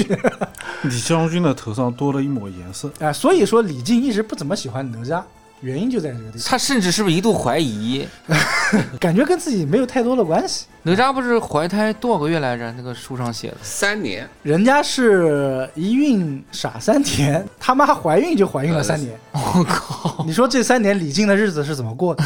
想想都很难过。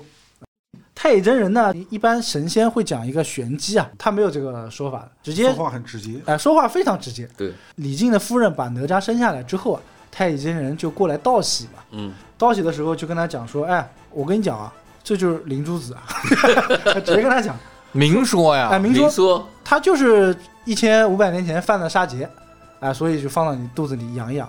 我哦勒个乖！那李靖呢，其实也是这个修道人，修道之人，对之前是拜在西昆仑散仙渡厄真人的门下，后来是归了这个燃灯道人啊，所以他也没好意思讲，意思说你留下来吃个饭吧。在吃饭之前，太乙真人二话没说，说我给你的小孩先起个名字吧。叫李哪吒，按照道理来讲，他老大叫金吒嘛，老二叫木吒，这个铁渣他叫铜渣，要不叫铜吒，要不叫铁吒，要不你按金木水火土，你叫个水水吒，吒对吧？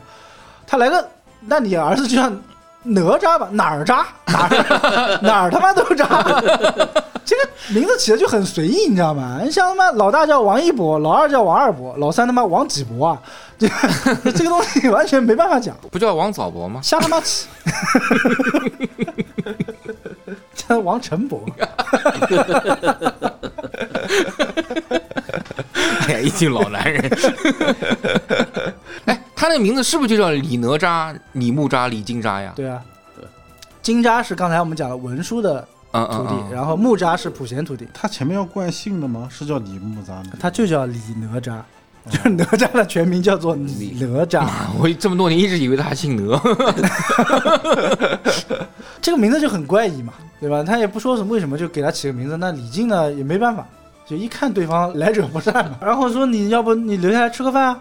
然后太乙真人说不吃好了，呀，嗯，啊，不吃直啊接讲不吃了，然后转身就走掉了， 就很莫名其妙，你知道吗？这个人，哪吒后面的事情其实大家都比较熟啊耳悉熟嘛，能详了。哎，嗯耳熟能详了。对，打死了这个敖丙，从石矶娘娘开始吧，是先打的石矶娘娘的那个，应该是先打的巡海夜叉呃里对根，就是他自己去洗澡。拿那个混天绫在海里面搅，对，并且呢，哪吒就遗传他师傅，也是一个很不讲道理的人。嗯，熊孩子，哎，对，他看到李根的时候，第一句话是：“哎，你这个畜生也会讲话， 就人家长得丑了一点。人家好歹也是个夜叉是吗？”我要告诉你，巡海夜叉李根的身份其实相当牛逼，他还不仅仅是龙王管辖，他是玉帝，也就是我们之前讲昊天上帝御笔钦点的这个巡海钦差，他相当于是个钦差大臣，他还不是东海龙王属下的。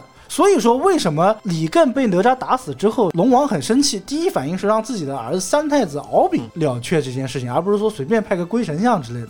啊因为李艮的身份很特殊，难怪龙王这么震怒啊！对，他是天王殿差，对，天王殿前的人被打死了，不是要怪罪他吗？嗯对嗯在你的辖区被人打死了，对难怪然后呢，这个敖丙呢，就是龙三太子嘛，他大哥肯定叫敖甲。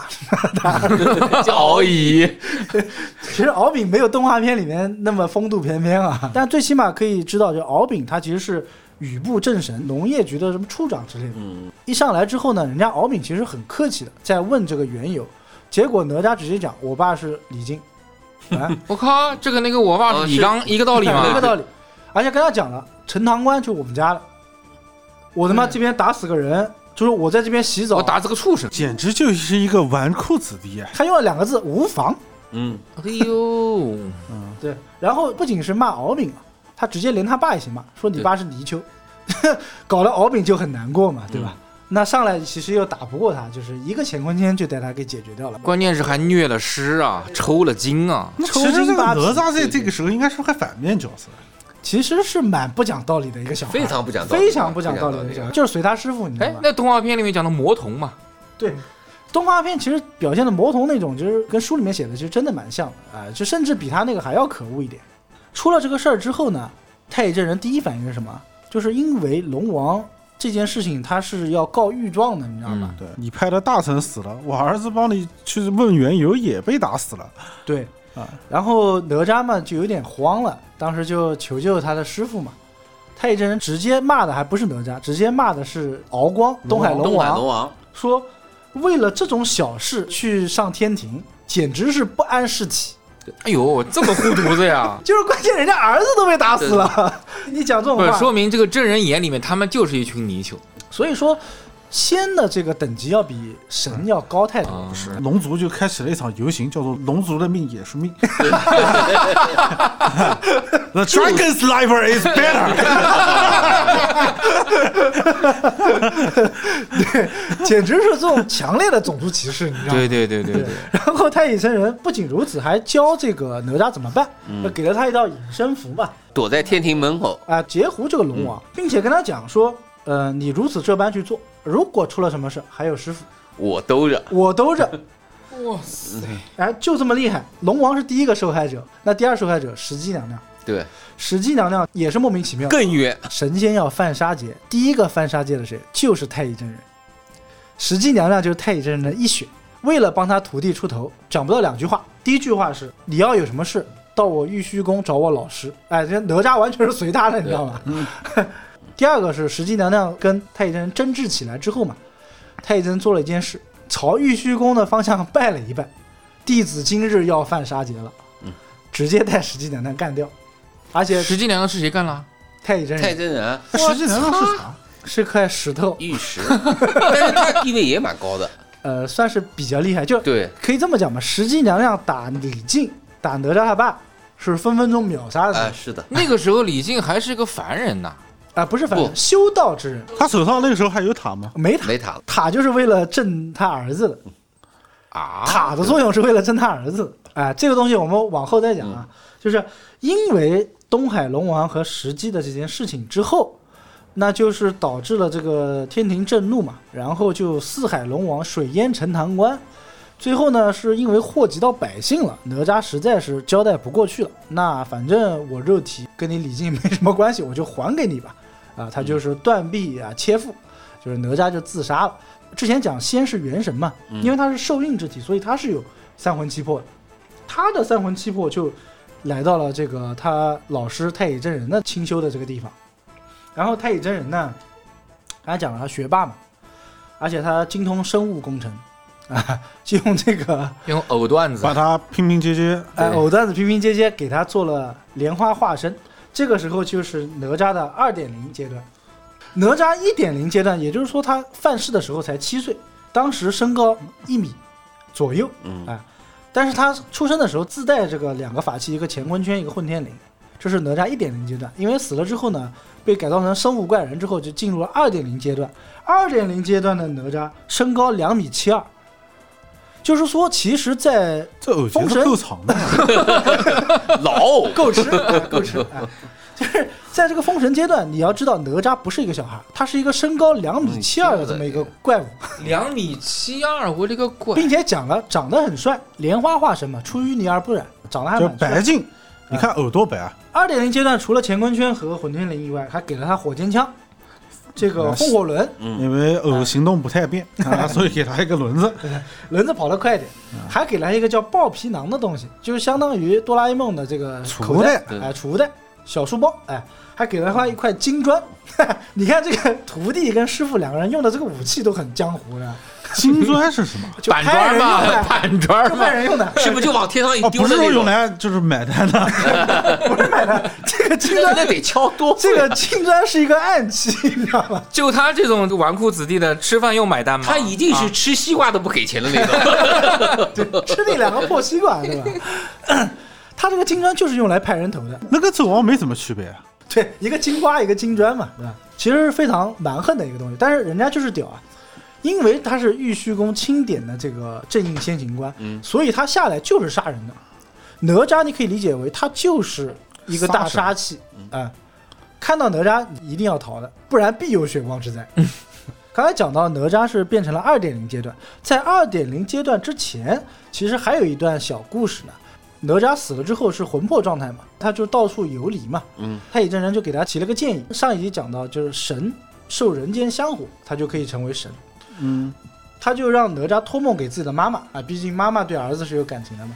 你说帮我建一座庙，让我成神，就让这个哪吒呢去帮凡人做好事嘛。因为他做好事很灵验，所以很多人那就去基本拜他。嗯，呃，那因为拜他呢，他就有了香火，所以哪吒的这个魂魄啊，这个元神啊，就逐渐的修复了。在修复阶段的时候，被李靖发现了这件事情，李靖就很窝火，之前给我惹了这么多事，祸害我陈塘关百姓对。哎，到最后你还成神了，这个是根本说不过去嘛。那李靖就把哪吒的神像啊给打碎了，把这件事情， 把庙给拆了，哎，香火断了，他就没有办法成神了，所以对于哪吒来讲，相当于是灭顶之灾了。嗯，所以就出现了哪吒二点零这个莲花化身，是为了去打他老爸，哦，打了栗吗？子，打了他老爸被追着打。 你想一个身高两米七二的一个一个人，还有什么好说？老爸，老爸只停留在五行道术的阶段，你知道吗？啊，那好歹没下死手，哎，没下死手，其实是下了死手了，儿子杀老子，大逆不道啊。大逆不道。当要下死手的时候呢，结果走在半路上呢，就遇到了一个道人，太乙真人的师兄文殊。刚才我们讲了，最有智慧的一个，就帮了这个李靖一把，在他肩膀上拍了一下，传了点功力给他嘛。李靖呢，这个功力大增， 上人一战。呃，尚且就能和这个儿子过两刀了， 你知道吗？哎打到这个时候，你想师兄出来了，太乙真人不能不出山了，嗯当着文殊的面把他徒弟呢骂了一顿，嗯就骂了一顿呢，其实是演戏给这个文殊和李靖看的。他讲说：“我跟你师伯啊，在这个地方下棋啊，你爸反正从那个方向走了，哎，我就 我就跟你这么讲了， 不要再去追你爸了啊！你爸，我看你爸好像跑了，已经蛮远的了嘛， 哎大概这个意思。 那文殊菩萨是这种大智，他看不出来吗？啊，他肯定能看出来的，相互给面子， 哎，相互给个面子嘛，对吧？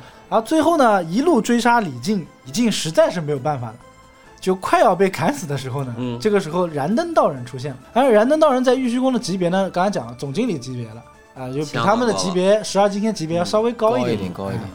然后燃灯道人就讲说， 这样吧，你打不过他了，人家灵珠子转世，对吧？但是你作为他爸呢，儿子打老子这个事情，说不过去。对天太说过，天理难容。对，我给你个东西，叫三十三天黄金雷龙塔。哦，就他托托塔天天王的那个那个塔，他 这个塔其实作用就是为了来震他儿子，你知道吧？他只要来打你，你就拿这个塔来烧他。相当于给唐僧一个紧箍咒，让他控制一下。对，而且这个情节在《西游记》里其实有的，金鼻、白毛、老鼠精那个情节。嗯，他干 爹嘛，老鼠精不是认他做干爹对，了是吗？的，是的，对，当时孙悟空去天庭找李靖算账嘛，说原来你是他的干爹，是被这个哪吒给拦住的。嗯，当时李靖想，我们同朝为官嘛，你最起码应该帮着我，但是你却把我给拦下来了，是不是准备又要反你爹了？ 当时他第一反应就是书里面写到，他是把这个玲珑塔拿出来的，你知道吗？ 这个玲珑塔就是专门管他儿子用的，所以说哪吒怕的不是他爸，怕的是那座塔。然后呢，到后期其实哪吒除了这个二点零阶段啊，它还有一个三点零阶段，嗯，就是我们刚才讲的一个很重要的篇幅，就是弯仙大战，他曾经上过一次山，是因为他被这个化血神刀所伤嘛，相当于回山中毒养伤是的吧，嗯哎，中毒了，要打成痴呆了，应该 是，嗯。上山养伤的时候呢，太乙真人刚才讲了嘛，发明家啊、学霸，生物科技改造人，又给他喝了三杯酒，吃了三个枣子，让它变成了一个三头八臂的一个形象。而且这个东西呢是可以收放自如，就是你想三头八臂的时候就三头八臂，你不想的时候你就可以回到你原来样子，啊、两米七二的那个 我那的个个样子妈呀！啊、并且你三头八臂之后，你的整个面貌、精神面貌呢是变得非常凶恶的。啊、其实，在整部书里面，三头八臂的作用呢，一个是用来吓人的， 就是大家一般看到这个形象，通常都会描写什么吃了一惊、什么吓了一跳之类的啊。这个是《封神榜》里面描写。 哎，原书就这么写，因为我看整部书里面这个也没有其他的作用，哎，没有说他好像法力提升了一倍之类的。但是呢，他因为手多了之后，他可以多拿两件宝贝，因为我们讲说这个法力是主要看法器嘛，嗯，哎，这个地方跟你讲一下，火尖枪是有两根的，就是因为他三头八臂之后，他还可以多拿一根。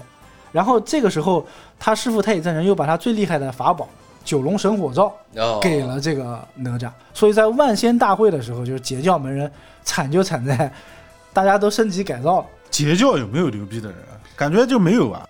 就没有赢过，死伤无数，最后都快灭教了。就这个门教里面就没有一个能拎得出手的人吧？连通天教主都不怎么牛逼，搞什么被破什么，最后还掏了一个人家的东西出来打人家。啊，对，就是通天教主其实主要输还是输在为围殴上面啊。我们第一集就讲过了，怎么样制作一个神仙啊，就是要围殴他嘛。哎，是通天教主自己搞了一个诛仙阵啊，是是他约架的呀。他以为自己家人多，你知道吧？啊哦啊，这就应了那句老话，自己约的，乌合之众，哎，嗯自己把它解决。哎，所以说这个道高一尺啊，魔高一丈，周将个个出类拔萃。那这个殷商也非等闲之辈，嗯难道有了翻天印、诛仙剑、斩仙飞刀就可以只手遮天了吗？ 这个封神世界里面有很多隐藏的关键人物，那我们就留到下一集，燃灯暗黑术